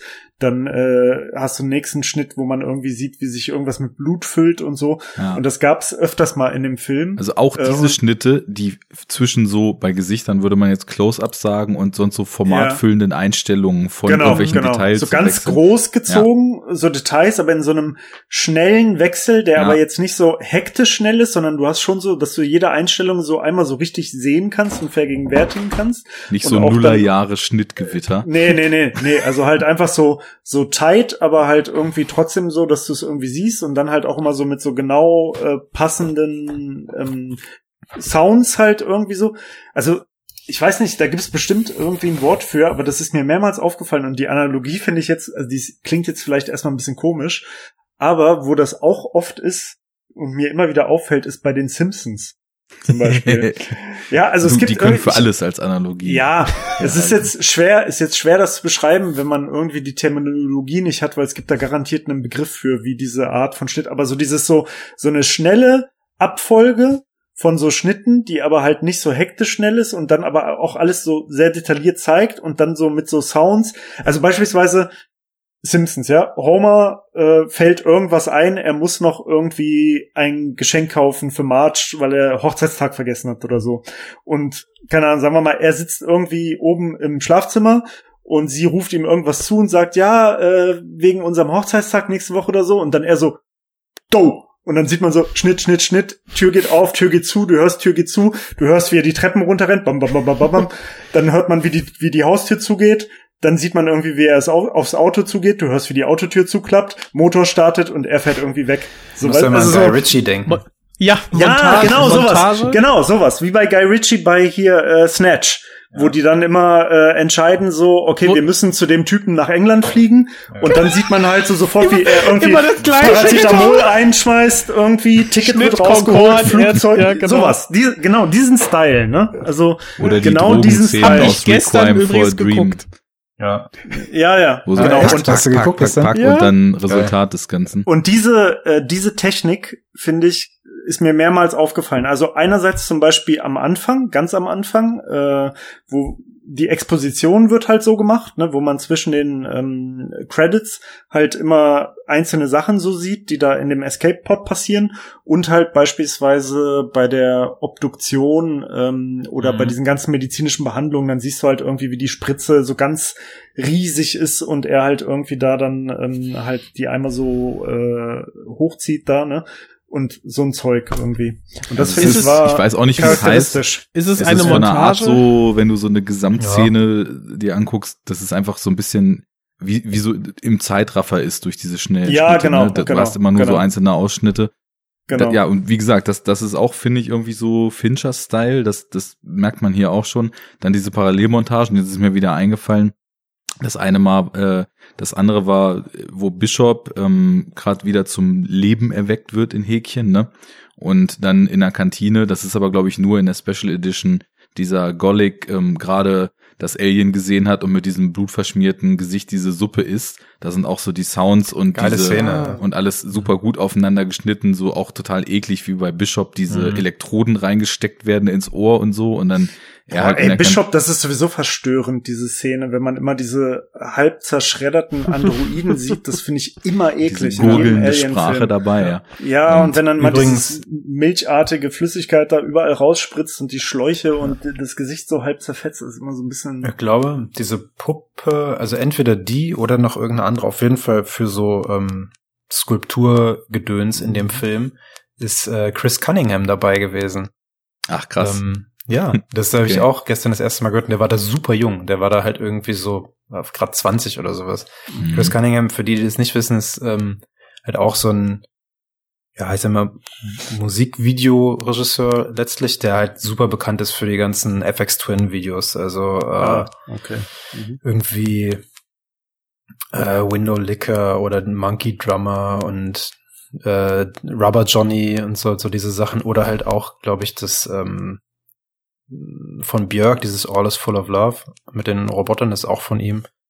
Der, der Typ ist halt auch für so, ja, ich letztlich eigentlich Animatronics auch äh, halt so, so ein, so ein up-and-coming Star damals gewesen, auch so ein junger Brite halt. Mhm. Ja, der war auch in dem Film dabei. Und ich glaube, der hatte irgendwas mit der Bishop-Figur zu tun, die auch super eklig halt einfach aussieht, ne? Die haben die Ja, ja. irgendwie aus so einem Material gebaut, was eigentlich nicht dafür gemacht war, äh, nass zu werden. Mhm. Ähm, und dann wird die ja aber nass, weil dann regnet es halt in der Szene, ne? Und dann hast du so Ja, ja. Nebelregen und so. Deshalb sieht die halt noch ekliger aus, weil die dann irgendwie so schleimig wird und halt so komisch verläuft und so. Ja. ja. Ich habe dann, er auch so dann sagt so, los, schalte mich ab und so. Und ich so, Mhm. oh, ja, bitte. Ähm, ab, ab, abschließend noch zu diesen Crosscut-Szenen. Es gibt, glaube ich, noch eine und da, das ist, wenn quasi die Wayland Corp dann landet und dann quasi parallel zum Finale dann auch runtergeht ja, in die Schmelze. Genau, genau. Und man den Kampf mit dem Alien sieht zwischen Ripley Genau. und äh, Dylan, ne? Und sie dann so landen und sich in ihren äh, Laborkitteln und weißen Genau. Zukunftsoutfits da auf den Weg machen. Diese geile Immer weiter nach unten kämpfen. Immer weiter Ja. nach unten kämpfen. Übrigens genauso Asiaten aussehen immer, wie ne, bei- wie- Modetrends. Äh, Sie, die haben übrigens einen ähnlichen Style wie äh, bei Predator 2. Da gibt's ja auch irgend so eine Polizei-Sonder-Special-Secret-Unit, die sich ums Predator, die nach dem Predator sucht. Und die haben halt auch immer so komische Alu-Anzüge an und so komische Brillen und dann halt Knarren. Moment So. Wirklich? Ja, Bei bei Predator 2. Da gibt's ja, ähm, da spielt ja hier Gary Busey. Ja, Ach, der, ne? Und der ist Die- da die irgendwie dieser- so der, Ja, der, der Chef von irgendeiner super Special. die kommen doch dann mit so einer an. Ach, echt? Genau, und die sind auf Ja, der ja. Suche nach dem, erinnern. die sind auf der Suche nach dem Predator halt, ne? Da ist Und- doch dann Aber diese so, sein so Team- intergalaktisch oder so von der Erde? Ich, ich kann Erde. mich nicht mehr dran erinnern. Nee, von, von der Erde. Also halt Okay. Menschen, Amis, die Ja. halt aber irgendwie mitgekriegt haben, dass es halt Predator gibt, nach dem Vorfall von Predator 1 natürlich. Ja. Und äh, da halt irgendwie dann so Regierungs-Secret-mäßig dann auf der Jagd nach diesem Predator sind. Und sein Team, die sehen halt alle original so aus. Die haben alle diesen Style, so, so, so glänzende Alu-Einteiler. Diese Sonnenbrille ist halt einfach das Geilste. Ja, das ist gut. 80er Retrofuturismus. Ja. Aber ich habe eine Frage, äh, vielleicht habe nur ich das nicht kapiert, gerade auch zum Schluss. Ähm, wie genau töten sie das Alien? Weil ich habe das nicht so ganz kapiert. Vielleicht fehlt mir da Also. auch einfach das chemische Wissen. Also es ist im heißen Blei, heiß. Entkommt ja. und dann sehr kalt. Wasser Richtig. und dann explodiert man, oder wie? Hast du, Genau. warst du nie im Physikunterricht und dein Physiklehrer hat eine Thermoskanne gesprengt, aus Versehen? Nein. Ich kenne super viele Leute, bei denen das passiert ist. Ist halt dann. Also, äh, also erstens war ich nicht so oft im Physikunterricht. Also bei uns hat tatsächlich der Physiklehrer eine Thermoskanne gesprengt, aus Versehen, genau mit dem Move. Wenn du halt irgendein Material Okay, hast, was du halt. ultra heiß und dann ultra kalt. ja, genau. Halt, das Okay. bereitet sich halt. Ja, Arne, komm, hau raus. Du.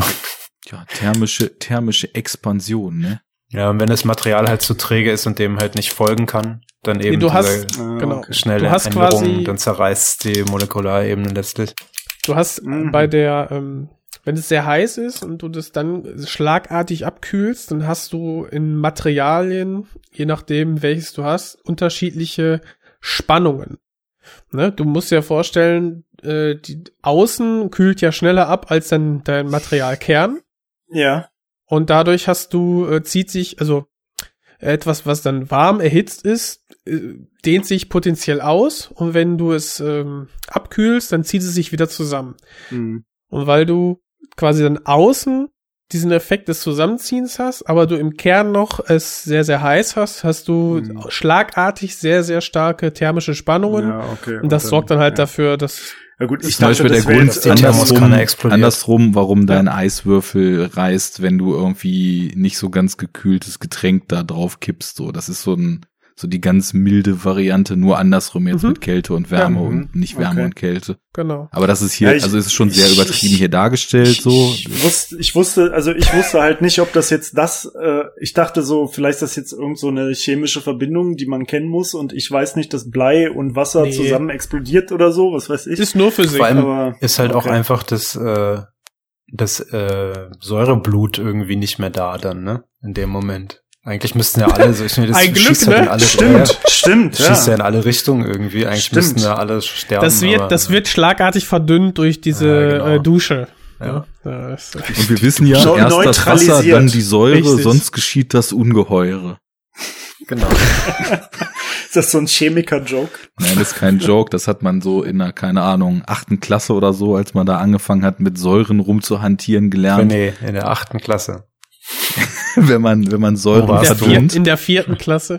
wenn man Säuren verdünnt, dass man das Wasser vorlegt und die Säure reinkippt, weil aufgrund äh, der Hydratationsenthalpie sonst Ach, die. So, du hast so lokale äh, ja, Temperaturanstiege, die dann dafür sorgen können, dass das, wenn du das Wasser in die Säure kippst, dass das sofort so Mikro-Kochspots gibt und dann spritzt und du dich verletzt.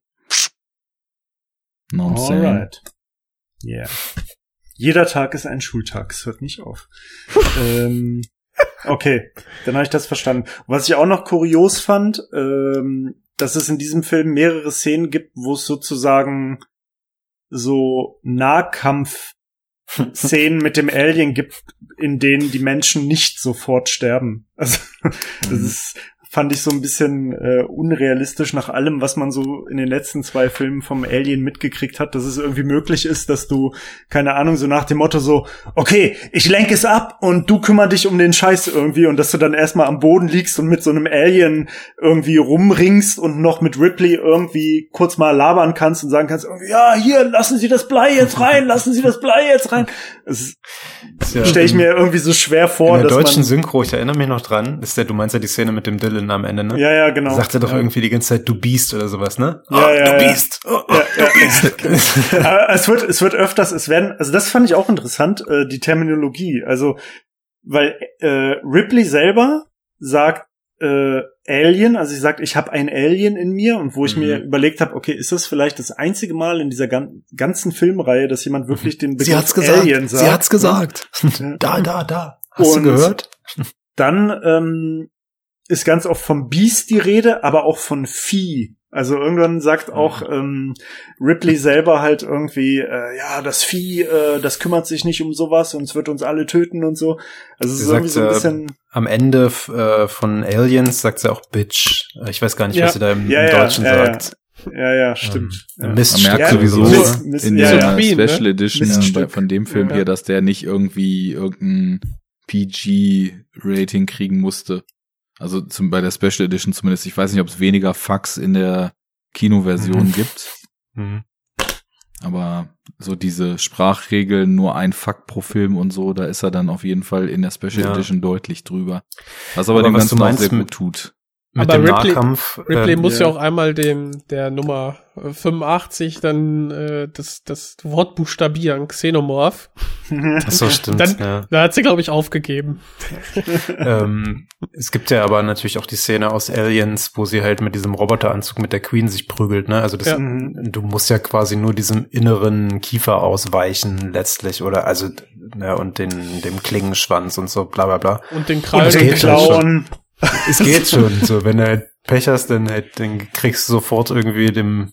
Ja, okay, aber sie, im hat, sie hatte halt, sie hatte mal, halt so, René, ein- stell so dich nicht so ein an, mega, super easy. Aber, also man sieht es ja auch äh, bei so ein paar von den Gefangenen, wobei du hast es da nicht gesehen, aber beim Assembly Cut, Ja. ähm, wie die dann halt da weggerattert werden von dem. Es Ja. ist halt dann schon auch immer so ein Struggle, dass sie dann da liegen und so, äh, und dann der eine wird irgendwie in den Hals gebissen und dann wird er weggezogen, dann wird er gerettet von dem Alien noch und ist halt so schwer verletzt und suppt irgendwie so aus dem Hals raus und so weiter. Also das gibt's auch. Also die sind Ja, nicht immer instant irgendwie tot. Und auch bei Alien ist das ja auch nicht so. Und auch bei Aliens nicht. Die werden ja, Ja, teilweise ja, dann mitgenommen okay, und irgendwo eingepackt Ja. und solche Sachen, ne? Also. Bei Aliens ist sowieso alles anders. Wir haben Handgranaten dabei. Ende. Richtig.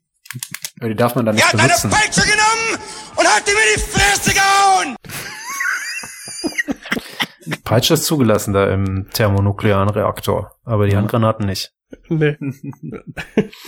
Ja, naja, gut, okay, ähm, also so gesehen, okay, vielleicht kann das dann irgendwie Sinn machen, aber ich hatte so, ich bin da so ein bisschen drüber gestolpert, weil ich so dachte, so, ja gut, wie, also, Die, bei wie dir lang, fehlen. Wie, wie lang soll man Mano a Mano mit einem Xenomorph ohne Waffen?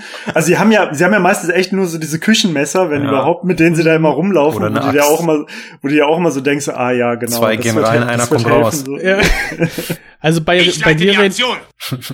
bei dir, René, fehlen einfach diese ganzen äh, Sterbemomente, die so irgendwie dann im Assembly Cut wieder einge. Ja, viele, wurden, ne? viele Genau. auf jeden Fall, ja. Deswegen schon. entsteht der Eindruck, man könnte fliehen, aber das kann man natürlich nicht. Niemand Jo. kann vom Alien fliehen. Also ich merke, wir, wir dümpeln immer mehr so mit irgendwelchem Kleinkram, so glaube ich, in Richtung Ende der Sendung. Man sollte sich nicht mit Aliens anlegen. Man könnte sogar fast sagen, wenn man End of Story. wenn man wenn man die ursprünglich das ursprüngliche Design des Aliens äh, noch mal genauer betrachtet und schaut, was dahinter steht und überlegt, wie man mit Aliens äh, umgehen sollte, kann nur eine Devise die richtige sein. Respect the cock. Ich dachte, so lange auf die Ohren hauen, bis er nicht mehr aufsteht. ja, das natürlich auch noch. Ja, oder halt auf dem Kopf, ne, mit so einem Bud Spencer Move halt. irgendwie so. Oder halt,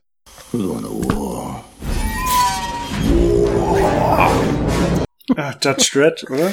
ja, Ja, auch geil. Wow. Auch geiler Film. Geiler Scheißfilm. Der erste Judge Dredd Film. Naja, hier ging's religiöser zu als bei Judge Dredd. Nobody fucks with the Jesus. Habt da noch irgendwas Signifikantes, Elementares, Substanzielles oder einfach nur umwerfend Enough-Talkisches auf dem Herzen?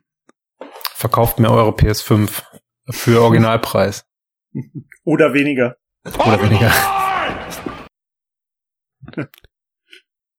Sonst Mhm. nicht. Das war's. Ja, schönes, schönes Schlusswort. Ich nehme auch eine. Aber ich zahle gar nichts. Ich zahle gar nichts. Ich zahle gar nichts. Ja. Ja, Ja, dann würde ich sagen, haben wir mal unsere Alien-Reihe etwas vorangetrieben. Im Schnitt alle zwei Jahre ein Alien-Film. Wir haben das ja damals Ach schon so. angekündigt. Die Hörer sollen noch ein bisschen Vor Vorfreude ja, also, am Start also, haben. also sind, sind ja jetzt auch gar nicht mehr so viele. Nö, wenn wir jetzt so. Predator 2 Ja. noch machen und die beiden AVPs und, äh, Ach, Und- die können wir doch auslassen. Ey, da können wir doch auslassen. und, und es Ja. gibt ja noch, es gibt ja auch noch Predators und Predator Upgrade, den ich neulich gesehen habe. Ja, und der ist auch richtig Banane. Unerträglich scheiße ist, ey. Ja. Ja. Den habe ich noch nicht gesehen. ich Ja, und das Kuriose ist ja, da spielt ja, also Shane Black hat ja Regie Ja. geführt, der ja Mhm. im ersten Predator-Film mitgespielt hat und Mhm. auch Der mit dem irgendwie Pussy mitgemischt hat. Genau, der mit den Ja. Wischi-Jokes. Gott, ey, so schlimm, ey. Der hat aber auch am Drehbuch mitgearbeitet beim ersten. Ja, genau, genau. Und der hat ja den, diesen äh, Predator Upgrade komplett gemacht, aber kaum verständlich, wie dann so ein scheiß Film rauskommen konnte. Ja, der Knast tat ihm nicht gut, ne? Äh, wahrscheinlich. wem, wem tut er das schon? Ja. Der Knast fast so schlimm wie der Krieg. Mobile infantry made me the man I am today. Der Knastplanet. Violence. Violence, the supreme authority from which all other authority is derived. True. Boah, geil! So, ja. wir, ich glaube, wir driften ab. Ich würde sagen, äh, HörerInnen, vielen Dank fürs Zuhören. vielen Dank für die in letzter Zeit wieder etwas mehr eingetrudelten Kommentare im Blog. Vielen Dank für den Support auf Patreon, die PayPal-Spenden, die Schenkungen an Filmen und äh, wenn wir es noch ein bisschen weiter treiben, dann werden sicherlich auch irgendwann René mal die eingeforderten 100 Euro überwiesen oder 1000. ähm, Hauptsache ein paar Nullen. Meine PS5 kommt auch auf die Liste. genau. Haupt, Hauptsache, Hauptsache, es klimpert nicht, sondern raschelt. Ach so, aber äh, Genau. mit Laufwerk, ne? Also Auf nicht diese. Digital Edition Scheiße. Das will ja Die niemand Moneten haben. sind da. Also, danke Ey, wir fürs müssen Zuhören. unbedingt blutiger Freitag besprechen. würde ich sagen. Ähm, das ist ganz wichtig. Komm, sauf dich an, bis du kotzen musst. Sauf, du Waschlappen. Sauf dich an. Ja. Ich Tschüss. bin vielleicht nicht witzig, aber so blöd wie Sie meinen auch nicht. Schon ein großartiger Film. Äh, ich hoffe, wir konnten dem sicherlich millionenfach durchexerzierten Alien 3 irgendetwas abgewinnen, was dieser Sendung eine Daseinsberechtigung gibt. Und Mit würde sagen, Sicherheit. äh, bis zum Ja. nächsten Mal. Wir sind raus. Der Ciao, unglaubliche Start eines David Finchers. Haut rein. Ciao, ciao. Ciao.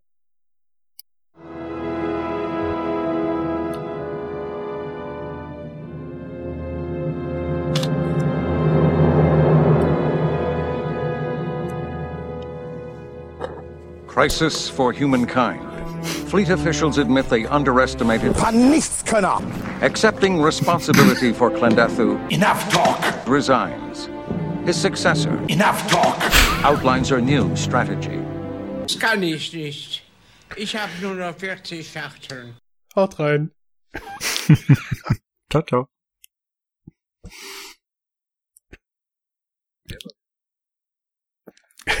So.